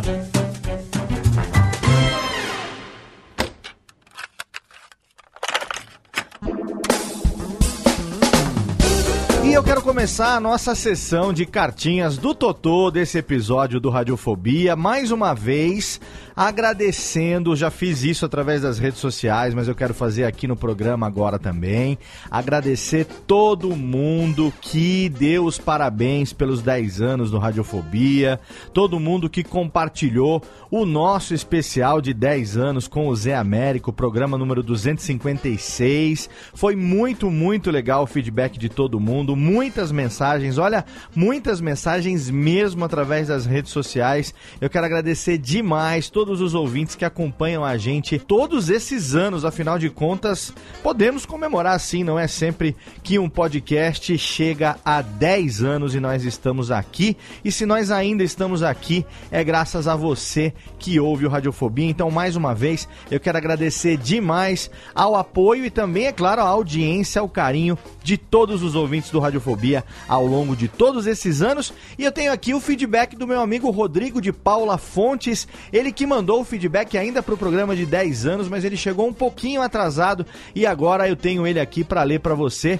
O Rodrigo mandou um e-mail para o podcast radiofobia.com.br. Se você quiser, você sabe, você pode fazer isso também. E aí eu vou ler o seu e-mail aqui na seção de cartinhas do Totô. E o Rodrigo disse o seguinte: Olá, Léo. Eu lembro de um momento dentre todos esses anos que eu te acompanho que marcou a minha memória. Na Campus Party de 2012, onde minha amiga Nerd veio de Londres com o marido gringo, a gente estava ao lado do Cubo Geek, trocando uma ideia, e você perguntou por que, que a gente estava falando em inglês. Explicamos o porquê da gente estar tá conversando naquele idioma e você começou a conversar com o Jody, o marido da Talita, em inglês também. Foi bem legal porque ajudou e ajudou muito mesmo a colocar ele mais por dentro daquela loucura da Campus Party. Pra gente, esse seu carinho foi marcante. Logo em seguida, você levou a gente para dentro do cubo, tiramos algumas fotos. Se não bastasse tudo isso, você ainda mostrou pra gente um pouco de toda a magia da edição com algumas brincadeiras no cubo. Seguem aí duas fotos que para nós marcam todo esse dia que foi muito especial. Um abraço do seu amigo Rodrigo de Paula Fontes, mais conhecido como Rodrigo X, e aí ele me manda aqui fotos dele com a Talita e com o Jody lá no Cubo Geek, olha lá no longínquo 25 anos da graça de Nosso Senhor de 2012. E o Rodrigo é um ouvinte querido que sim acompanha a gente todas as quinzenas aí ao longo desses 10 anos. Rodrigo, obrigado demais pelo seu e-mail, obrigado pelo teu carinho, obrigado por ter lembrado desse momento que sim, eu me lembro, foi muito legal e é muito legal sempre receber esse feedback e lembrar desses momentos e saber que um pouco daquele carinho que você chama de cuidado e tal nada mais é do que a minha obrigação no dia a dia com os nossos ouvintes, afinal de contas, são vocês aí, é você e todos os ouvintes que fazem com que eu esteja aqui há mais de 10 anos produzindo esta bodega. Então, se você quiser, você pode mandar também o seu e-mail para podcast@radiofobia.com.br e eu vou escolher alguns e vou trazer aqui nos próximos episódios para nossa sessão de cartinhas do Totô. Você pode dar sugestão de convidado, você pode deixar uma sugestão de tema, você pode mandar uma história sua com radiofobia, você pode falar alguma coisa a respeito do convidado, dos convidados dos últimos programas ou de programas que você tenha ouvido, não necessariamente dos mais recentes, enfim, o que você quiser, você pode agora mandar aqui para essa nossa sessão de cartinhas do Totô. E se você quiser, você pode mandar também cartinhas físicas. É, além de mandar o seu e-mail, você pode também mandar cartinhas físicas, coisinhas, carinhos, mimos, encomendas para nossa caixa postal, caixa postal 279, CEP 13930 000, Serra Negra, São Paulo. É só você mandar lá aos cuidados de Léo Lopes, ou seja, quem for da equipe que você quem for da equipe que você quiser mandar, você pode mandar. Então o endereço está lá também no nosso post, mas eu repito aqui, caixa postal 279, CEP 13930 000 Serra Negra, São Paulo. E aí vai ser uma honra receber. Se você me mandar uma carta física, olha, eu vou ler a carta aqui, vou tirar uma foto, vou fazer um story lá no Instagram e vou colocar o link no post para todo mundo ver que tem gente ainda escrevendo carta física em pleno ano de 2019. Então, se você quiser interagir comigo, agora a gente tem essa nossa mais nova sessão de interatividade nesses nossos 10 anos, começando agora o 11 ano, que é a nossa nova sessão de cartinhas do Totó. Quero agradecer também HostGator, nosso parceiro de hospedagem. Se você tem uma ideia, sua ideia merece um site e esse site precisa estar em HostGator, que é um dos melhores serviços de hospedagem do mundo, parceiro do Radiofobia há nove anos. Olha aí, nessa trajetória de 10 anos, já tem nove anos, desde 2010, que nós hospedamos todos os nossos sites em HostGator. E eu falo no plural porque sim, temos vários sites além do radiofobia.com.br, que é a nossa landing page page, temos o radiofobia.com.br barra empresa, temos o radiofobia.com.br barra podcast, que é o site da Radiofobia Podcast Network. Lá também no nosso servidor da HostGator também está o meu site, o curso de podcast.com.br, a podpesquisa.com.br, também está lá o site da ABPod. Então todos esses sites que são administrados pela Radiofobia Podcast Multimídia estão lá no nosso servidor em HostGator e se você quiser, entra lá no nosso site agora e tem um banner, lá tem vários espalhados pelo site, é só você clicar, você vai localizar rapidamente o Snap, que é o jacarezinho, que é o mascote da HostGator, e lá você vai clicar, vai ser direcionado para uma página especial e você vai poder assinar o plano anual de hospedagem compartilhada da HostGator com 50% de desconto. Olha aí, descontaço especial para os ouvintes do Radiofobia. Você que está aí que tem uma ideia, você sabe, a gente não estaria há tanto tempo com um serviço que não fosse do mais alto garbo e elegância. Então, se você quiser, se você for espertão, tiver uma ideia legal, quiser montar um site, entra lá e você vai ser vizinho da gente nesse condomínio do mais alto luxo que é HostGator. E você sabe, se você quiser, você também pode ser um apoiador dos podcasts da Radiofobia Podcast Network, assinando um dos nossos planos de financiamento coletivo. Na verdade, ali é uma plataforma que a gente utiliza, são duas, na verdade, que a gente utiliza, o Padrim e o plano de assinaturas do PicPay. Você pode entrar lá e a partir de um real você pode contribuir com a produção dos podcasts da Radiofobia Podcast Network. Tem planos também para os ouvintes do Radiofobia, para os ouvintes do Radiofobia Radiofobia Classics e para os ouvintes do Alotênica. Então, se você quiser, a partir de um real você pode contribuir. Agora, se você quiser assinar o plano de cinco reais, esse é o plano Ouvinte Radiofobia, que eu tenho hoje como colaboradores no mês de fevereiro. Eu quero agradecer aqui, eles têm o nome citado aqui no programa e também o nome listado lá no nosso post. O Pedro Henrique Rodrigues Mendes, o Marcos Colucci, o podcast Mais 81 Código de Área do Japão, Pedro Maik e Rafael Baptistella Luiz são os nossos assinantes do plano Ouvinte Radiofobia que contribuem com cinco reais por mês. Se você quiser contribuir com 10 reais por mês, você vai fazer parte do plano de Ouvintes Radiofobia Classics. E se você quiser contribuir com 15 reais por mês, aí você contribui na categoria Ouvinte Alotênica, que além de ter o seu nome citado nos episódios do Alotênica e o seu nome listado lá no post também, você vai poder ter acesso aos nossos grupos exclusivos do Alotênica, tanto no Telegram como também no Facebook. E ali você vai poder interagir não só comigo, como também com outros produtores de podcast. Então, esse é o plano Ouvinte Alotênica, que você pode contribuir a partir de 15 reais por mês. Então não tem desculpa, com um realzinho por mês você já pode contribuir para a produção dos seus podcasts da Radiofobia Podcast Network. É só entrar agora em radiofobia.com.br barra apoio, ver lá quais são os planos e aí você escolhe e vem fazer parte desse seleto grupo de apoiadores dos nossos podcasts. Agora, Tênica, volta aí a vinhetinha, chama de novo o Rude e o Japa, porque a gente tem ainda mais metade do programa pela frente pra gente dar muita risada, conhecer melhor a carreira desse cara que é totalmente fenomenal e, é claro, saber também qual é a do Min Falei, o mais novo podcast do Rude Landucci, publicado agora aqui pela Radiofobia Podcast Network. Radiofobia. Radiofobia. Radiofobia. Radiofobia. Radiofobia. Perereré.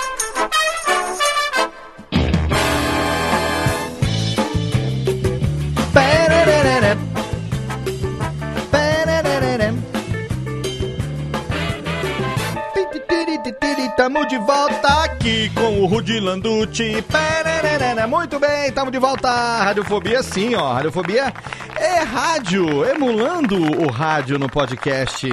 Há 10 anos fazendo isso daqui. E o dia que for pra não sentir mais o tesão de fazer essa parada aqui ao vivo, com as musiquinhas, com as paradinhas, aí eu aposento pendura chuteira. Porque o gostoso é isso, é emular, brincar de rádio ao vivo no podcast com meu amigo Japiuses, diretamente lá da Detroit Paulistana. Você tá aí, Japa? Ah. cidade que mais se deteriora no A Brasil. cidade que mais rapidamente se afoga na enchente do Brasil, aquele passo municipal. O que, que é aquilo, hein?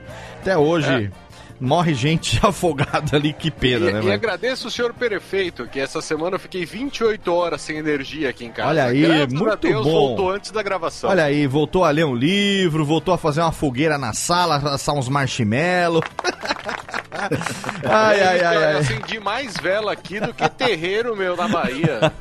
Virou um velho, tá sobrevivendo, mano. É isso aí. Olha aí, e temos aqui também a figura do meu amigo. Agora eu posso encher o peito e falar meu amigo Rudy Landucci, caralho. Que homem, mano. É nós estamos juntos, aí, valeu a oportunidade. Que delícia. Rudy, é, show do Tom foi um marco na carreira de muita gente. Porque tinha lá também as imitações. A gente tem grandes amigos que passaram pelo show do Tom. Antônio Celso Júnior, nosso querido Pato Donald, eterno Pato Donald.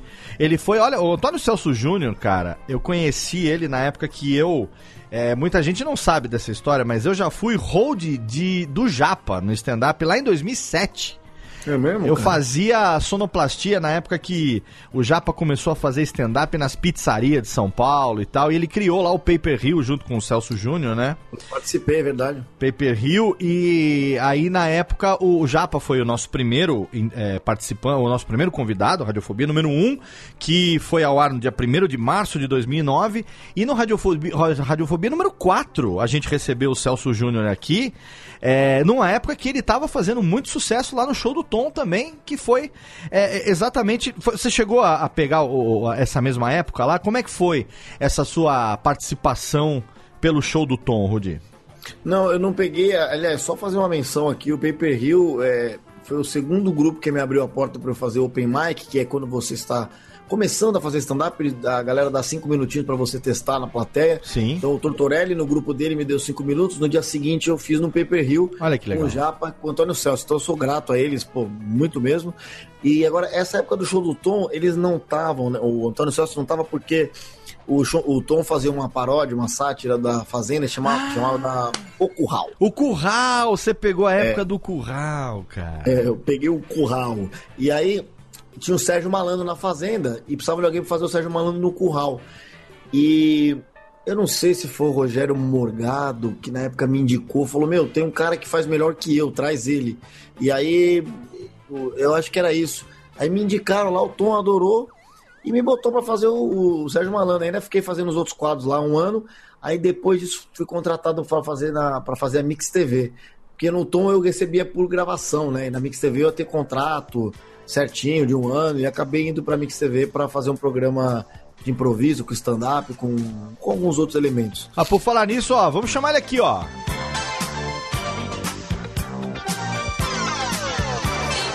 Fala, meu Gugu! Serginho. Malandro no Radiofobia, quem diria que a gente receberia essa honra? Olha que foda. Fala, meu Gugu, eu estava aqui no carnaval. Estava eu no carnaval, meu Gugu. Estava eu no carnaval. Eu repito mesmo a frase oito vezes. Estava eu no carnaval. Quando eu vi meu cu de glu-glu. E aí, eu tenho meu stand-up também. Meu stand-up meu stand-up é muito bom. Meu stand-up, quando as pessoas não estão rindo, eu faço a porta do desesperado. Ah! E o pessoal ri, faz glu-glu. E aí, é, glu-glu. E aí, é. Olha aí, muito foda, cara. Ô, ô, ô, Rude, sabe o negócio que eu reparei agora aqui, que você tá fazendo aqui, o Serginho Malandro? Que você fez também a mesma coisa na, na abertura do programa com, com o Timóteo, né? É, porque tem, tem- é, é, eu não sei como é que eu vou. Eu vou tentar me explicar e ver se você reconhece isso que eu vou falar. É, a gente ouve muita imitação, é um negócio que eu sou apaixonado desde moleque, Tatá Escova, Zé Américo, Pardini, enfim. é, lá do começo, né, do- do- da, da minha adolescência, da minha infância. Mas a gente ouve muita imitação, que é uma, uma imitação que eu, eu, eu vou chamar de imitação flat.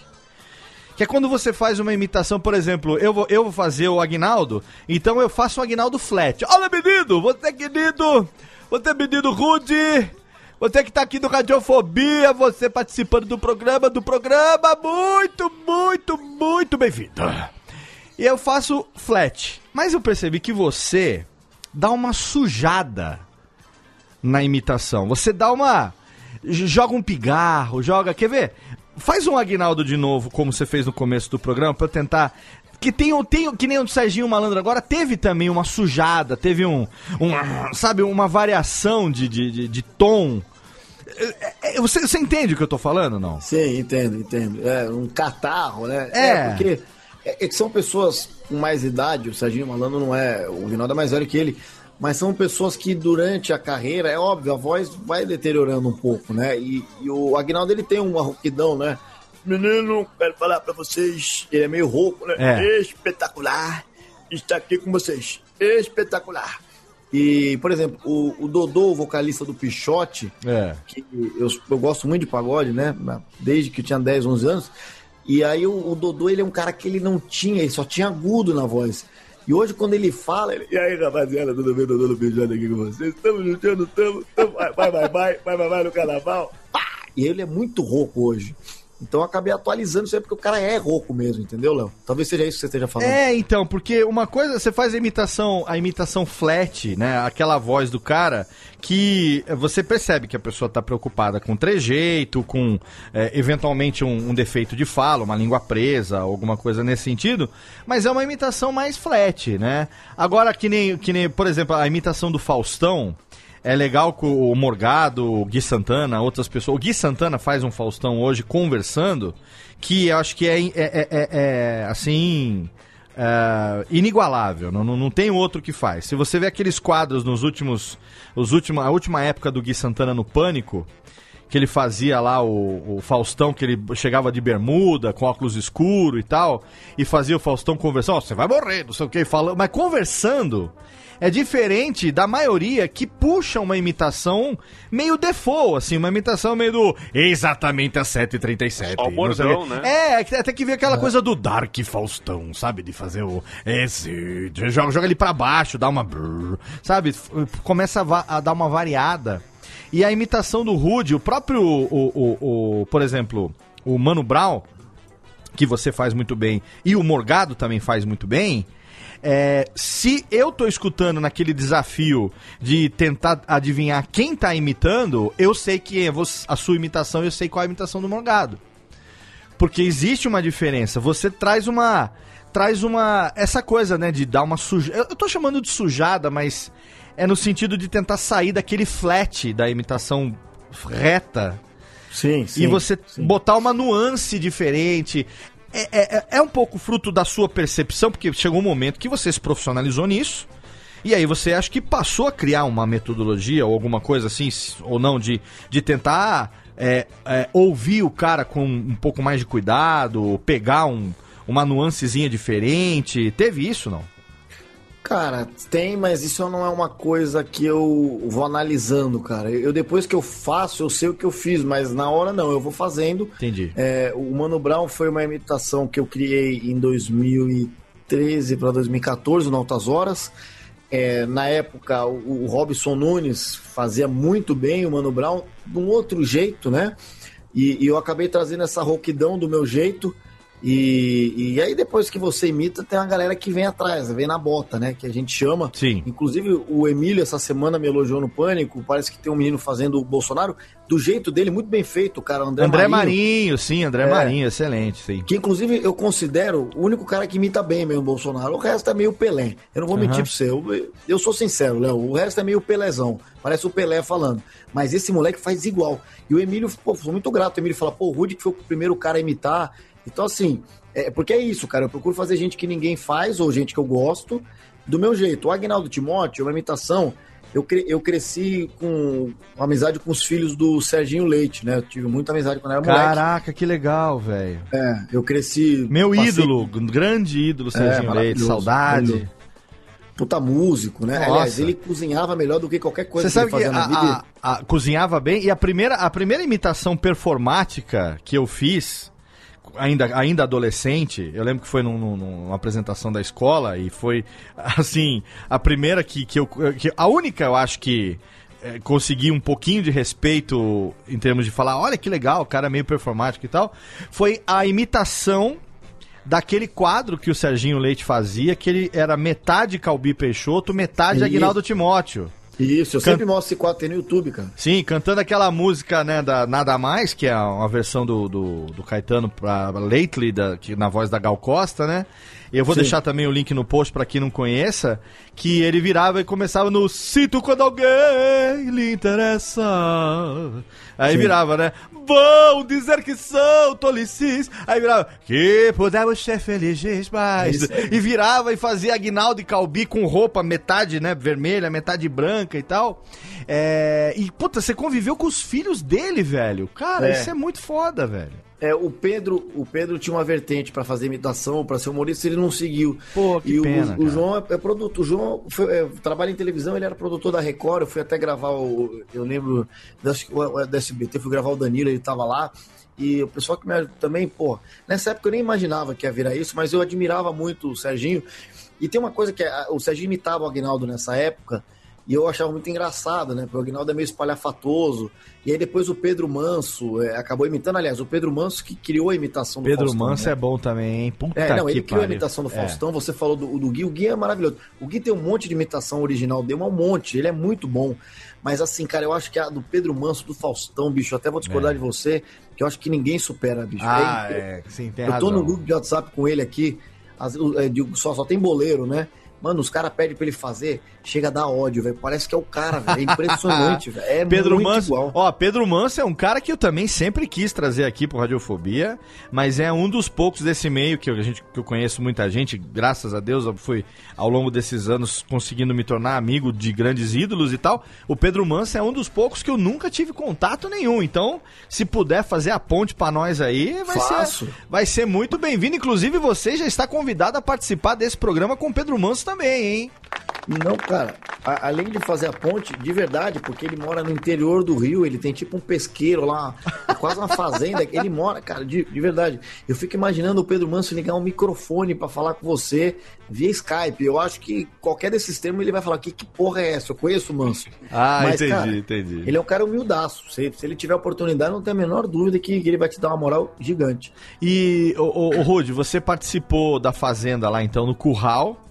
É da Fazenda não, do show do Tom lá no Curral.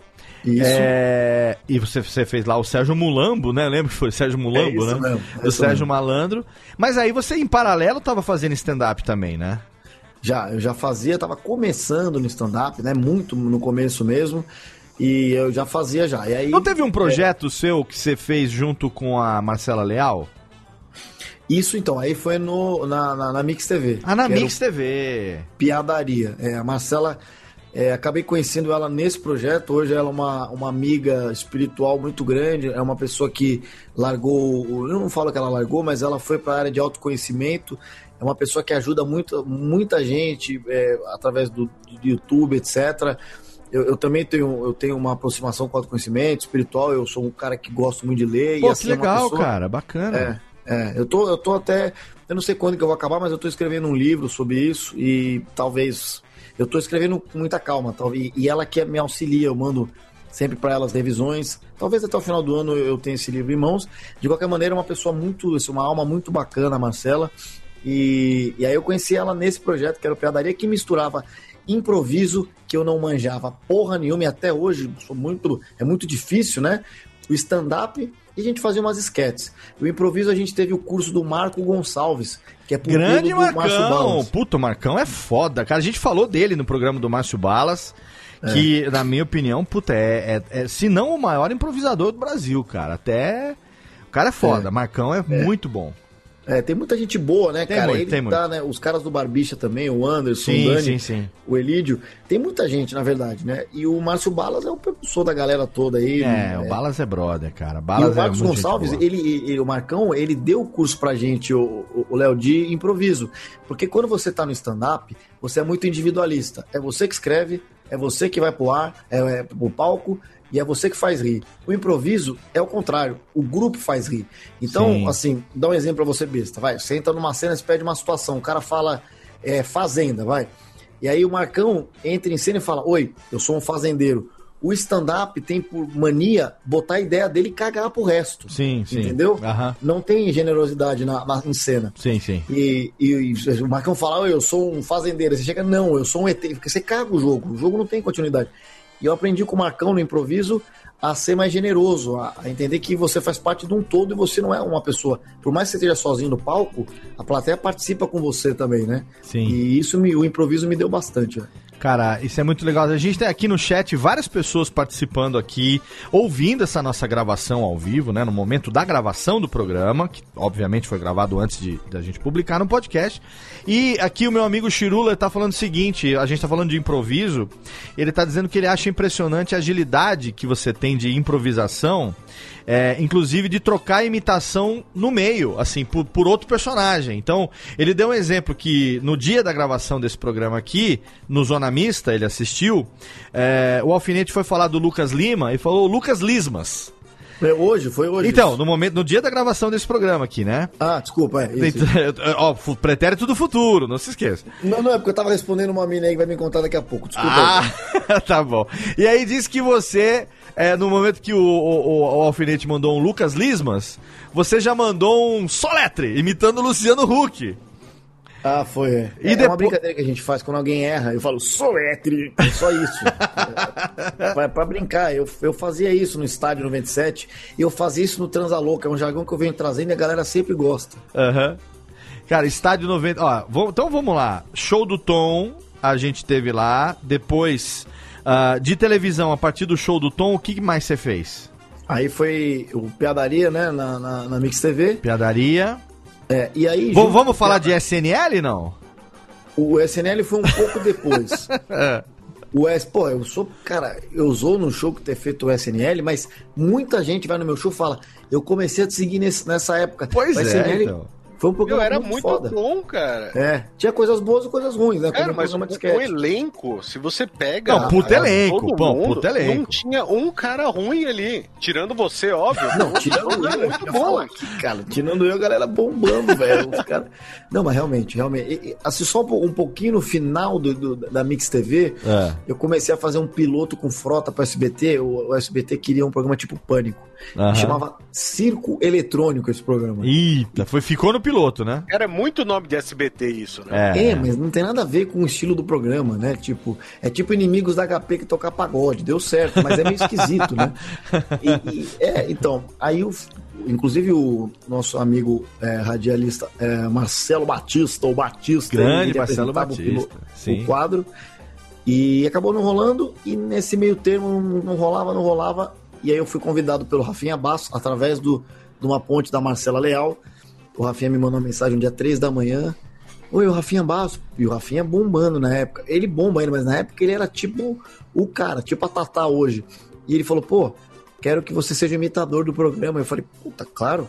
Ele falou, mas você não quer saber quanto você vai ganhar? Eu falei, não, eu quero ser. Aí Sim. ele falou, não, vem amanhã na Rede TV pra gente conversar. E aí assinei lá e pô, foi muito legal pra mim esse programa. SNL Brasil, né? Saturday Night Live Brasil.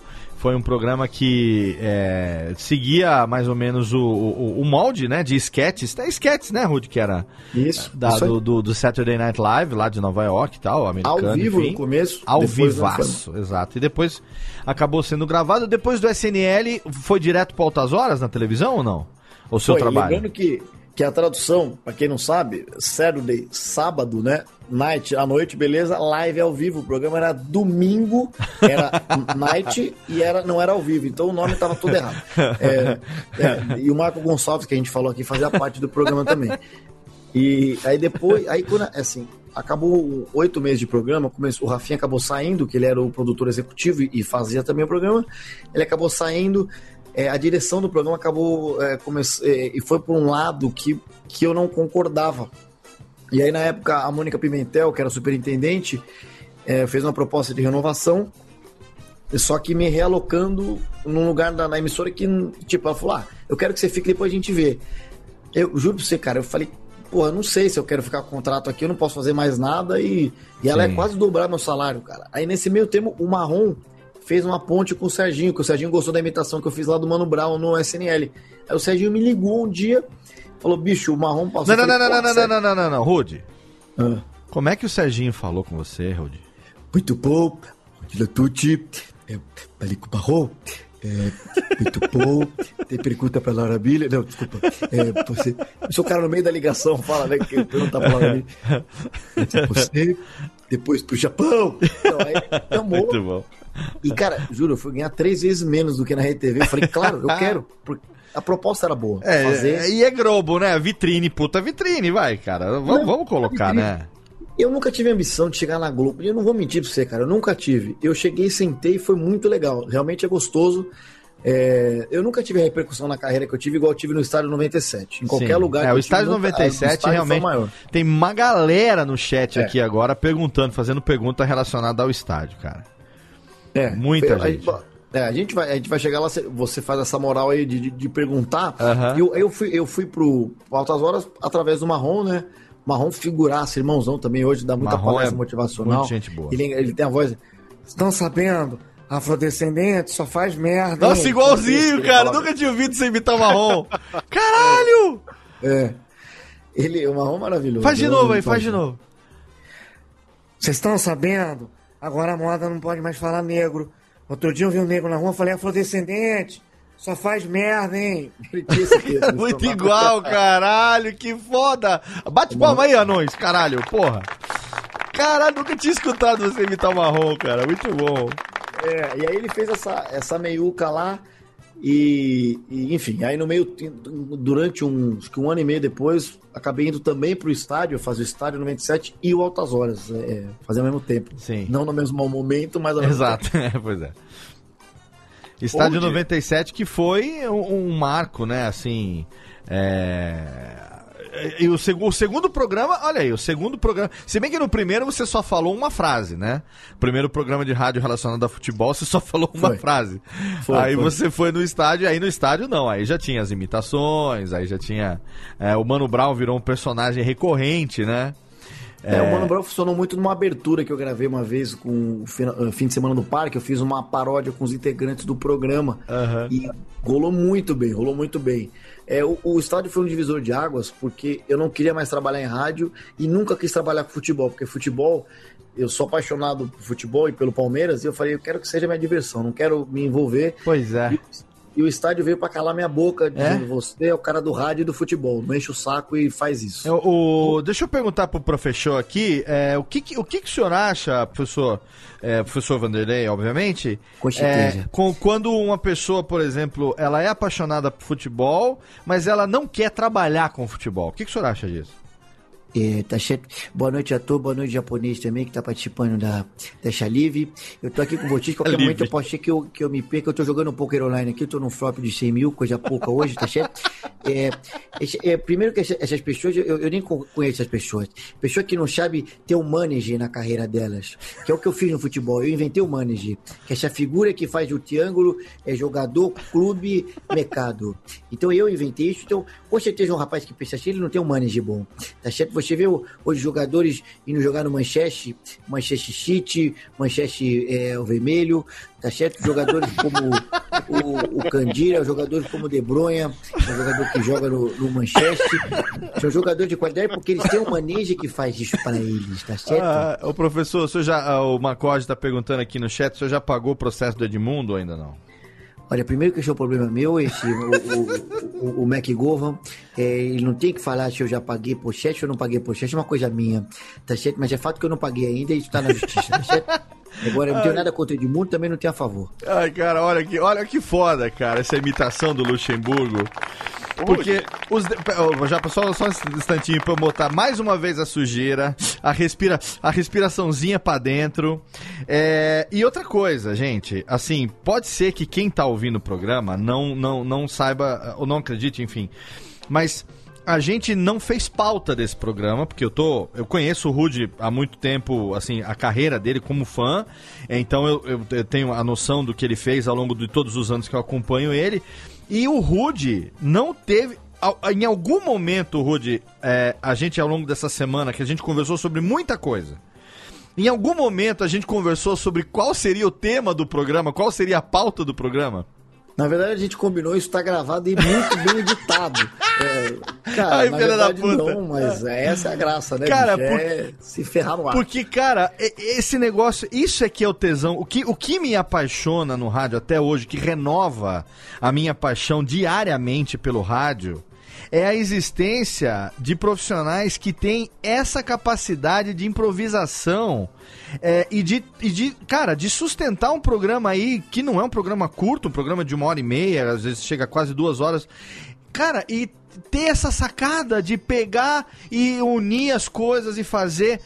O Rudy Landucci, tu é foda pra caralho, velho. Puta que pariu. Puta que E ainda pariu. de cueca. Isso E que de cueca. Com as costas toda suada, velho. Porque eu falei, não vou ligar o ventilador. Porque Pra faz não um fazer barulho. inferno. Esse microfone que eu comprei, Léo, ele capta tudo, velho. Você não pode fazer nada É, aqui. tá microfone condensador é foda. Mas, Japa, manda aí, o que, que você ia falar, queridão? Não, eu ia até complementar, Léo, porque assim, você falou, a pessoa tem que ter bala na agulha pra poder levar uma, duas horas. Sim. Ah, a maioria do pessoal aqui do Radiofobia talvez não seja, né? Mas eu sou fã de futebol. E quando eu vejo o Rude imita- imitando, seja um técnico, seja um jogador, o, o Neto, qualquer um que ele fala, ele às vezes vai dando dados de, de jogador, ah, que esse jogou não sei aonde, em tal época, e são dados que, que são acurados, sabe? Tem, tem verdade naquilo ali. E, e você, eu soube que você queria ser jogador, né? Chegou a jogar no Palmeiras, que é, sabe, é amigo hoje de boleiro, de jogador, né? Mas você tem um baita conhecimento. Esse conhecimento, você tem pela paixão pelo futebol, ou a partir do momento que você começou a trabalhar com isso, você falou, pô, eu preciso estudar um pouco mais, eu preciso ser tipo um, um PVC da vida para saber. E até porque eu vi outro dia um vídeo seu que eu achei genial, que era o, alguém falando com o Bolsonaro e ia perguntando de, de, jogador, então ele falava, ah, do Carlinhos Bala, ah, eu gosto do Guerra, ah, o melhor time é o Arsenal. E, então, assim, Tudo a ver com, com, com tiro, com bala, com exército, né? Legal. É, é. do, do de bala. E as piadas eram ótimas. Eu dei muita risada. E por quê? Porque, como um amante de futebol, elas faziam muito sentido. Então não era simplesmente. Jogado, né? Vai... É. é. porque, por exemplo, quando vai um imitador no Faustão, que ele começa. Agora imita o fulano pedindo uma pizza. É o desafio, imita... é, é o desafio. Quem sabe faz ao vivo. E, e, aí a pessoa, às vezes, que tá lá no Faustão, ela só imita o que o que o Léo falou. O flat, o, né? É o, o basicão. É. Uhum. E, e você vai colocando isso, e eu vejo que às vezes, quando você tá, sei lá, no, no Donos da Bola, em qualquer programa, você vê que os caras eles estão nessa mesma pegada de te jogar na fogueira e vai falando, faz tal coisa, faz tal coisa. E você na hora consegue usar dados futebolísticos, de acordo com o programa. É tua paixão isso daí ou você estudou? E aí você vai responder agora é, hum. fazendo um mix de Casa Grande e Crack Neto. É, é, boa noite a todos, é, nanianos, é, no Cinturão de Óleo. É muito bom estar aqui, somente no carnaval. É, tome cuidado, o caminho não é fácil, é, mas também não é difícil. Cereja, o bolo flutuou. Ó, pra falar a verdade, Casa Grande tá louco pra caramba e eu dou na goela mesmo, eu falo.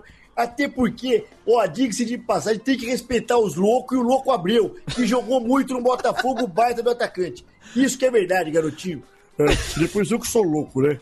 Ah, falar um negócio aqui. Caralho, sobre... velho. Não, não. Vamos pausa pra palminhas, porque merece pra caralho. Puta que pariu. palmas dos dois parceiros, mas o Neto é um cara que é muito amigo meu, um cara que me ajudou muito na carreira também, bem lembrado pelo, pelo Japa.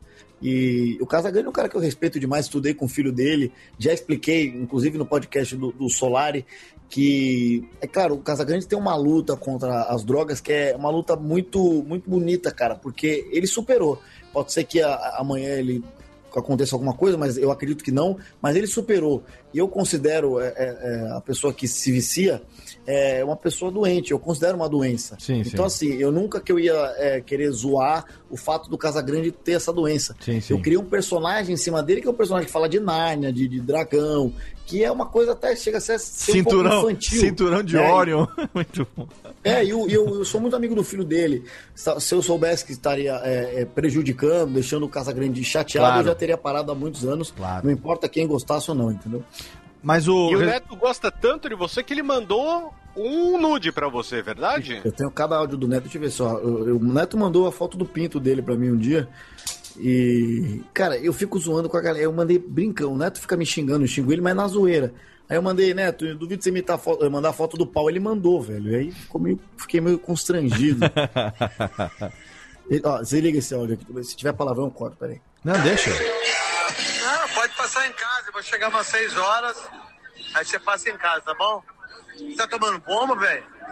Pô, tá segurando uns ferros, tá? Agora, você tá, você tá fazendo as coisas sem camisa mostrando os peitos, mostrando. Vai tomar no cu, tá dando cu, velho. Esse tipo de, de, assunto que a gente tem no WhatsApp. Cara, que ótimo isso, cara. O, ca, o cara, olha só, o cara troca mensagem no WhatsApp com o Neto. Não, não, não precisa falar mais nada, porra dessa. É, é, troca ah, mensagem no WhatsApp com o Jair com o presidente Jair, cara. Com o presidente. É, não mais, né? É, pois é. Agora eu imagino que não mais. Ô, ô, ô Rude, mas essa pergunta que o Japa fez pra você, isso tudo. É, é, é eu também fiquei curioso agora para saber. É com relação à paixão do futebol ou uma parada que você acabou estudando depois por conta de estar realmente num programa que você precisava se municiar desse tipo de conteúdo, até para poder alimentar o seu improviso? Não, total, total paixão. eu, eu eu falo, né? Eu costumo falar que futebol é a única coisa que eu quase sei na vida. Então, é, quando você. É, quando você é, tá acostumado, você. Porque assim, esporte, cara, se você cresce amando, vira uma coisa muito. orgânica. É, não sei explicar. Se você começa, por exemplo, eu gosto, eu sou muito fã de NFL, de futebol americano desde 2003, mas eu não consigo ser natural como eu sou com futebol. O futebol tá no sangue, mano, desde criança. Eu amo futebol, mas muito, não só, e futebol brasileiro, cara. Eu não sou o cara que assiste futebol Premier League, não assisto nada. Eu gosto de futebol brasileiro. É, hoje eu da seleção, não ligo muito, mas já liguei muito, torci muito pra seleção. Então, assim, eu estou muito ligado ao futebol brasileiro, sempre tive. Então, qualquer enrascada que você me mandar, eu posso não sair muito bem, mas eu me, eu me saio. É diferente de você, a gente começar, de repente, falar, de fazer piada com alguma coisa que eu não domino. Se eu não tenho esse, aquele meu, meu termo que eu conheço ali, eu me perco um pouco, né? Sim. Então, futebol, eu aprendi que assim, se eu entrar ao vivo na Fox, por mais que a imitação não esteja boa, eu sei até, eu posso até pegar a imitação e comentar sério, entendeu? Não vai ter piada, mas eu me viro. Aham. É, é meio que o que o Japa falou. Então eu percebi e aceitei o futebol na minha vida, até porque é o que eu mais gosto mesmo. E pelo menos eu já gastei tanto dinheiro com futebol, pelo menos hoje eu, eu recebo um pouquinho de volta. Cara, e o engraçado é que você foge um pouco do- dos humoristas eh, normais, né? Que o pessoal imita o Silvio Santos, o Raul Gil, tudo. E você imita, por exemplo, os técnicos de futebol. Eu vi aquele vídeo de você imitando o Cuca ligando lá no São Paulo. Foi mesmo, E- trollada. E a pessoa que te atendeu falou: caramba. É o Cuca. É o Cuca, o Cuca tá ligando aqui, porque é os trejeitos, os trejeitos do Roger, os trejeitos do, do Tite, daquele lance de- que você fala que é o Tite, primeiro ele aponta a mão, depois ele vira, e ele sempre dá, dá uma explicação, ele faz uma parábola. Então, isso é muito legal, porque te, te municia por uma coisa que, geralmente, quando a pessoa vai ver um show de, de humor e que tem um imitador, ela já vai pensando que ela vai ver sempre a mesma coisa. Vai ver o Lula, vai ver agora o Bolsonaro, Ah, vai ver... sim, mas tem que sair do lugar comum, até porque é, existe uma, uma segmentação assim que é, o Rude falou, né? Ele mordeu a língua, porque você não, não queria. Fala, dizia que não queria trabalhar com nada relacionado a futebol, que o futebol continuasse sendo uma paixão. E hoje no Brasil, é, eu acho que você, a, a única pessoa que tá no mesmo nível, que eu sei que você, para você, deve ser um mestre, assim como é para mim. é, não sei o quanto que você se espelha nele e tal, mas eu vejo uma semelhança muito grande entre vocês dois. Como ele sendo um pioneiro e você sendo é, uma espécie de, de- de- de discípulo da nova geração, é o Beto Hora, cara. Maravilhoso. Porque maravilhoso. Beto é um Hora cara, que, maravilhoso. por conta do Na Geral, por conta de toda a, amizade que ele também tem, assim como você tem amizade com os filhos do Casagrande, com o filho do Casagrande, tem amizade com o neto e tudo mais, é a mesma coisa que o Beto Hora tem, amizade com os caras e tal, mas é um cara que acabou meio que se tornando uma espécie de embaixador dessa coisa da imitação do futebol, né? É, o Betora me, me inspirou muito. O Betora é um cara que ele, ele faz a- as vozes é, iguais. Ele, é difícil você ver uma imitação dele. Sim, o Beto é gênio. O Pelé do É. Beto é o melhor do, melhor do Brasil, cara. Não tem como. Cara, a eu- ponto do Pelé chegar na Rádio Bandeirantes. É. O Pelé chegar na Rádio Bandeirantes. E, e- e porque ele tava descendo pra Santos e é, ele falou: Ô Pepito, eu, eu acho que. é, é, é, agora eu não vou. eu vou- Eu não, eu não lembro de ter falado isso, pô. Sabe? Eu não, eu, que, quando, quando que eu dei essa entrevista, pô? Aí o dia que ele apareceu lá, ele falou, cara, ele falou, cara. Eu tava, eu tava descendo pra Santos, eu perguntei pro Pepito, secretário dele, né? É, o assistente dele e tal. Mas quando foi que eu dei essa entrevista? Eu não dei. Falou, não, é o Beto que tá imitando você no programa e tal. Falou, que filha da puta. Não, é, é maravilhoso, cara. Muito o bom. Betora, ele, ele prima por fazer as imitações iguais, É, assim. é, o Beto é foda. porque assim, eu tenho imitação que o timbre nem é igual, e, mas é mais engraçado. O Felipe Melo, quando eu faço na televisão, eu, eu consegui pegar o jeito dele andar, fica, eu sei que fica muito parecido, a imitação cresce, mas a voz não é, não é da, ah, igual, assim, eu sei que não é, tanto que no rádio eu faço pouco, mas assim, o Betora você não tem isso, cara. O Betora, ele, se não, a imitação não tiver redonda, ele não põe, cara. é impressionante. sim. E você acabou, então, a minha, a minha, é, minha ligação dos dois é exatamente essa, que é, você, assim como o Beto, também é um apaixonado por futebol, não queria trabalhar com isso porque queria que continuasse sendo a sua paixão, mas hoje é inegável que você é um, é um dos melhores imitadores desse meio e, e estar hoje em dois programas esportivos, tanto na Rádio Globo quanto na, na Fox Sports, é, mostra o quanto, o quão profissional, o quão competente e, e extremamente talentoso você é, cara. É foda. Você é Pô, foda. obrigado, mano. Obrigado pela moral. Eu nem mereço tanta moral. Merece sim, merece Depois sim. das cagadas que eu dei pra você, você tem que me Não, não, não. Não tem que xingar ninguém, porque eu sou teu fã há muito tempo. Acompanho tua carreira, acompanho teu trabalho.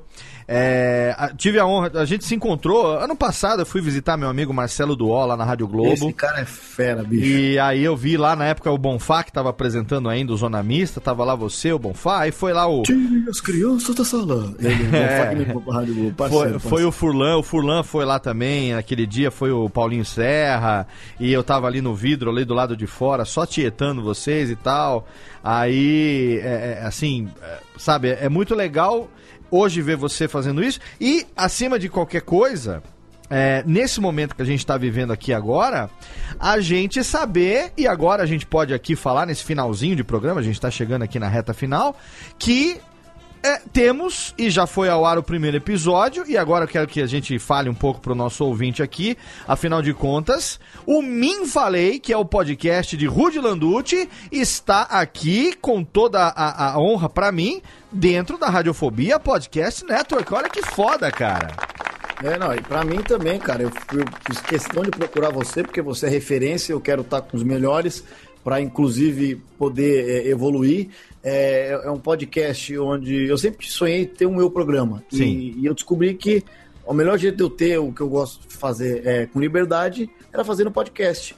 E aí eu criei o Me Falei, é, até junto com a- o quem tem me ajudado muito é o Erlan, né, que é o editor do meu canal, que trabalha comigo, e ele é, vai participar também, ele me ajuda em várias coisas, é um cara que também ele faz stand-up no interior, é um cara muito gente boa. É, se eu não me engano, ele até estava ouvindo agora aí, não sei se ele está ouvindo ainda, mas enfim, vai, vai participar comigo. E é, um, e é um, programa onde eu vou falar de qualquer coisa. Eu, eu, eu quero trazer sempre um tema, mas eu vou também, não vou mentir pra galera falar, ah, o programa vai ser assim. A gente vai descobrindo ao longo do tempo o que, o que é mais legal, o que não é. É, eu vou fazer as imitações, mas também eu quero também falar, zoar, como eu faço também na roda de- nas rodas de amigo, porque eu sei que eu, eu, eu sou, um, eu sou um idiota também, sem, sem imitando. Eu falei, ah, quero aparecer um pouco também, falar merda, é, ler, eu quero que as pessoas participem nas redes sociais que eu tenho.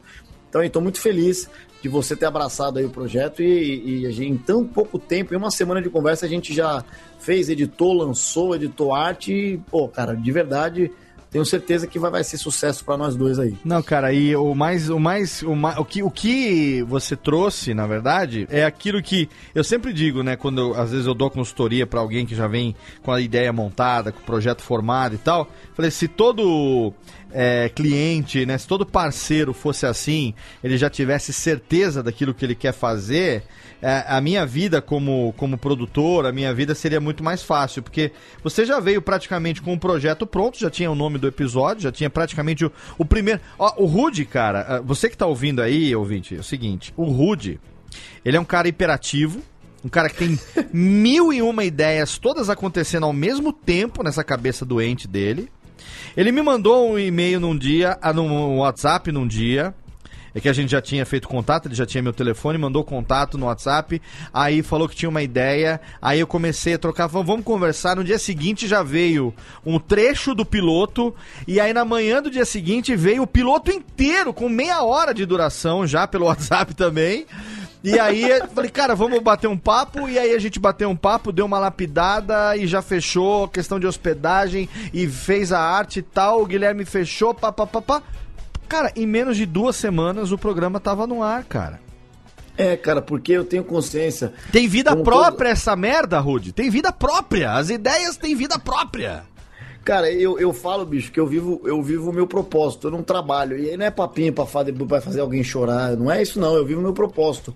O que eu mais gosto de fazer, eu faço da minha vida. E, bicho, então é acordar tendo ideia, é malhando tendo ideia, é transando tendo ideia, e você faz a mina mais rir do que feliz na cama, Mas tá, é. tá rindo da sua cara, você tem ideia.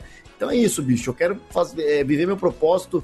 E Fico muito feliz quando eu recebo mensagem tipo, porra, eu tava mal pra caramba, comecei a ver suas coisas, Rudy, agora eu tô pior ainda, não zoeira. E agora, porra, pude, Ah. dar um sorriso. Então, assim, é, é isso que eu quero, cara, fazer. Teve um momento da minha vida que eu entendi que eu faço as coisas que eu faço pro todo, não faço pra mim. Eu era um cara, um momento, talvez, meio individualista, no sentido de, ah, quero aparecer. Não, eu faço pro todo. Então, assim, eu quero ter esse podcast para mais gente poder conhecer meu trabalho e Sim. se tiver daqui a pouco um outro formato também, esse e um outro. E, bicho, se eu ficar sem dormir editando, eu tô fazendo o que eu mais gosto. Quando eu era moleque, eu, te- eu queria uma, pelo menos uma chance de alguém deixar eu entrar no ar. E hoje, graças a Deus, eu tenho a porta aberta em tudo que é lugar, então, Com bicho, certeza. não tem como não ser feliz assim, né? Com certeza. E eu, pra mim, assim, você não imagina a, a surpresa e, e o privilégio, a honra que foi quando, né, você veio falar pra mim que é, queria entender melhor como é que funcionava isso e tal, e rapidamente a gente fechou aí essa parceria que tenho certeza o Min Falei, que você já pode ouvir, tá aí, tem um feed particular. Se você entrar agora na, na, na radiofobia.com.br barra podcast, você vai encontrar ali, logo depois do Jacaré Bancast, podcast do Jacaré Banguela, já tem ali o nosso mais novo podcast da rede, que é o Min Falei com o Rudy Landucci, que também, além de estar ali no, na rede Radiofobia, também tem o seu feed próprio, então você pode procurar pelo Min Falei no seu agregador preferido, no Apple Podcasts, no Google Podcasts, tá no Spotify, já entrou no primeiro dia, já estava rapidinho lá no Spotify também. Você pode procurar no, no Pocket Casts, no WeCast, enfim, no Addict, no Republic, seja qual for o seu agregador preferido. E também, se você é assinante do feed único da rede, que é o feed da Radiofobia Podcast Network, a partir de agora você passa a receber também o Min Falei. A, é, qual vai ser a periodicidade nossa? Quinzenal, né, Rudy? Ou semanal? Semanal, papai. Quinzenal Caralho, nada. é semanal! Nem lembrava disso. Então toda semana, cara. É, toda semana. A zoeira Toda é aqui, semana mano? Tá tem louco? o Min Falei a partir de agora. Toda semana, às, às sextas-feiras foi o dia escolhido pra publicar o Min Falei, não? Cara, na verdade a gente não sabe, mas pode ser. Sexta-feira Pode é ser, bom, quinta, sexta. Algum dia que. Ó, se você perceber que três semanas seguidas apareceu naquele dia, é porque aquele dia vai ser aquele dia lá que a gente. É, é, boa, boa, boa, boa. A gente tá descobrindo, na verdade, a gente não, É, você claro, tá começando tô descobrindo o formato, o Exato. jeito. É, a gente acabou fazendo o piloto e ficou. Eu achei que ficou legal pra soltar. Ficou, ficou É, legal, O primeiro, ficou né? legal. Inclusive o, o- o piloto aí, quem já pôde assistir, que é o primeiro episódio, a gente explica é, essa problemática. O Brasil tá passando um momento muito difícil, que é o, o que aconteceu no surubão de Noronha. Então eu vim aí pra explicar, né? Grande mistério do Surubom de Noronha foi esclarecido. Então, se você não ouviu ainda, se você viu aparecer um podcast maluco ali, com a cara de um cara segurando um extintor de incêndio, e você não sabe do que, que se trata aquilo ali, aquele ali é o Min Falei com o Rudy Landucci, que a partir de agora está publicado aqui na Radiofobia Podcast Network e inaugura mais uma fase desse cara que tá num- numa fase extremamente produtiva aí na, na Rádio Globo, através do Zona Mista, tá também lá na Fox Sports e agora também podcaster Rudy Landucci. Que foda, cara, muito foda, muito foda. E valeu você que me ajudou muito e só, esse processo só foi rápido porque você tava respondendo meu WhatsApp e cuidando das crianças aí, fazendo almoço, mas me dando a moral. Porque se- se você- Tava. é, e, e a gente ainda tá ajeitando, viu, gente? É, sim, gente sim, estamos lapidando. É, É. porque envolve muita coisa, né? O Léo sabe muito bem no começo, o Japa também, é, coisas técnicas, você quer deixar o áudio cada vez melhor, então às vezes você compra o microfone errado e não dá pra comprar um outro melhor no momento. um Sim, né? pois é. Tem Não teve a consultoria, não teve a consultoria antes de comprar o equipamento. Não, eu tive, mas eu, eu- eu- eu até agradecer o Felipe Solari que me ajudou. Ah, o Solari, começo. Solari é gente É. boa pra caralho também. É, só que assim, o que eu passei pra ele foi o que eu descobri que eu não queria fazer, e que eu queria fazer, mas eu queria fazer outra coisa. Então, assim, ele me passou dentro de um requisito que eu já. requisito que eu tinha passado. Sim, não foi sim, nem culpa sim. dele. Não, não tem culpa de ninguém. A culpa aqui é do Cabral. Não, esse é o programa do Cambota lá, é outro lá no Comedy Center. A culpa aqui é de Rudy Landucci de fazer a gente rir que nem os filha da puta no programa de hoje. Então, Técnica, faz o seguinte, ó, desliga aí o Jambers Jambers aqui e chama ele, porque nesse nosso comecinho aqui, né, 10 anos no ar, a gente tá chamando ele de volta. Ele que teve aqui durante muito tempo, tava aposentado, cedeu o seu lugar pro Buzz e pro Woody, mas o Goulart tá de volta, senhoras e senhores. Sim, é, ele tá de volta porque você sabe que só ele tem essa musiquinha.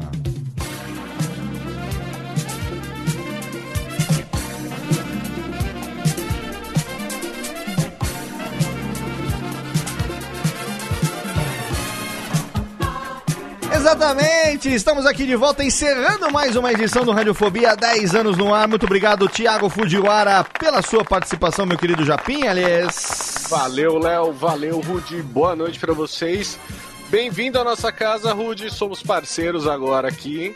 E, cara, muito sucesso nesse seu trabalho, porque, assim, o que mais dá prazer pra gente é ver os parceiros crescendo e ver o cara que trabalha com fome, sabe? Co- Como Steve Jobs falava, cara, você precisa ter fome sempre. E isso eu vejo em você, sabe? De estar tá querendo, de estar se adaptando, de estar melhorando, criando coisas novas. Então, isso só agrega pra gente, isso agrega muito na sua carreira, né?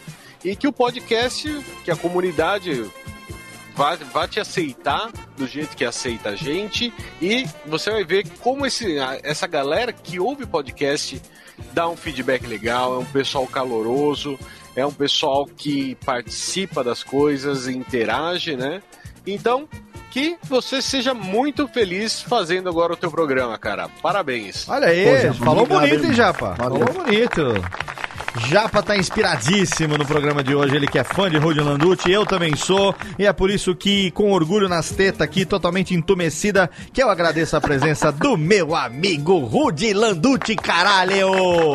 Valeu, mano. Parabéns pelos 10 anos aí, Japa. Obrigado pelas palavras. Valeu, e vamos, mano. vamos pra dentro aí, bicho. E vamos que vamos, é nóis. É nóis, vamos pras cabeças, todas as redes sociais do Rude, a fanpage, canal no YouTube, tá tudo linkado lá no post pra quem quiser te seguir, é claro, os links também pro feed do Min Falei, né, nos principais agregadores e também aqui na Radiofobia. Seja bem-vindo, vida longa ao Rude Podcaster e ó, Logo, logo, vamos cavar aí o nosso querido Pedro Manso. Vamos fazer. A gente tem uma série aqui no Radiofobia, Rudi, que é um Uhum. programa chamado Imitadores Quem Sois Vozes.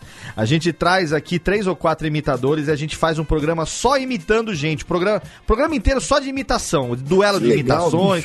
E a gente já teve programa aqui com Ed Gama, eh, Rogério Morgado, Guilherme Briggs. Cara, a gente vai fazer um, eu vou ter a honra de ter a sua presença. E nós vamos fazer, a gente já teve dois, vamos fazer o Imitadores Quem Sois Vozes 3. E eu espero contar com a participação de Rudy Landucci nesta bagaça. Já está fechado, papai. Tamo juntasso. Excelente, então. E tem algum link, alguma outra coisa que a gente esqueceu de falar que a gente pode deixar aqui ou já foi tudo coberto, Elias? Não, já foi, cara. Vai, imagina, mais moral que vocês já me deram aí, não precisa falar mais nada. Aliás, depois você fala que eu deposito aí. Nada, aí você fica aqui, ó.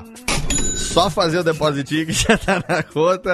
E você manda aí, você, você manda aí não, você assina aí pra você poder seguir o Rude nas redes sociais, também você poder ouvir lá o Zona Mista na Rádio Globo. Repete aí os horários dos programas então, Rude. Rádio Globo, Zona Mista.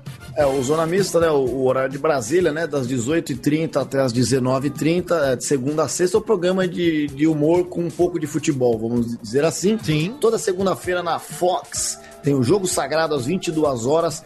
Assistam, porque eu faço um esforço para ir pro Rio, segunda, voltar até pelo menos por Exato. dó, né? Assista. Não, vai ouvir que é bom pra caralho. Não, é legal. E quem tá ouvindo agora ao vivo, quem, quem vai ouvir isso aí né, quando sair o podcast, não, mas o que tira. Domingo pra segunda estarei. é, vou fazer o Agnaldo Timóteo, o Neto, o Tite e o Silvio Luiz no carnaval da Rede TV analisando os desfiles lá do estúdio com o Nelson Rubens. Olha aí, vamos, Ok, vamos ok. pegar depois do carnaval, quando esse programa vai ser publicado, os links pra botar no post pra você acompanhar como foi a cobertura carnavalesca de Rudy Landucci aqui no Radiofobia. Obrigado a você, como sempre, pelo download, pela sua audiência. Radiofobia, 10 anos no ar, esse ano vai ser foda. E você achava que a gente ia parar? Achou errado, otário. A gente continua aqui, empatando a sua vida. E a gente tá aqui de volta daqui a duas semanas com mais um Radiofobia pra você. Obrigado pelo seu download, pela sua audiência. Um abraço e até mais. Tchau!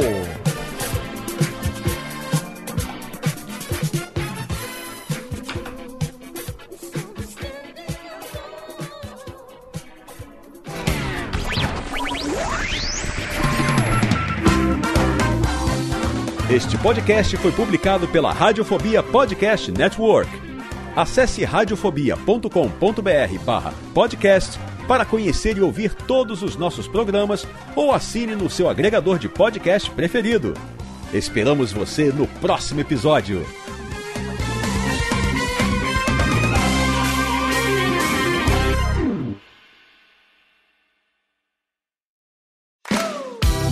Eu sou Léo Lopes e quero convidar você a ouvir o Pod Notícias, a sua dose semanal de informação sobre o mercado de podcasts no Brasil e no mundo. Um podcast curtinho de 15 minutos com o resumo de tudo que acontece nesse universo do podcast que cresce a cada dia e que chega até você toda segunda-feira às 7 horas da manhã no seu agregador de podcast preferido e também no YouTube. Acesse agora em podnoticias.com.br.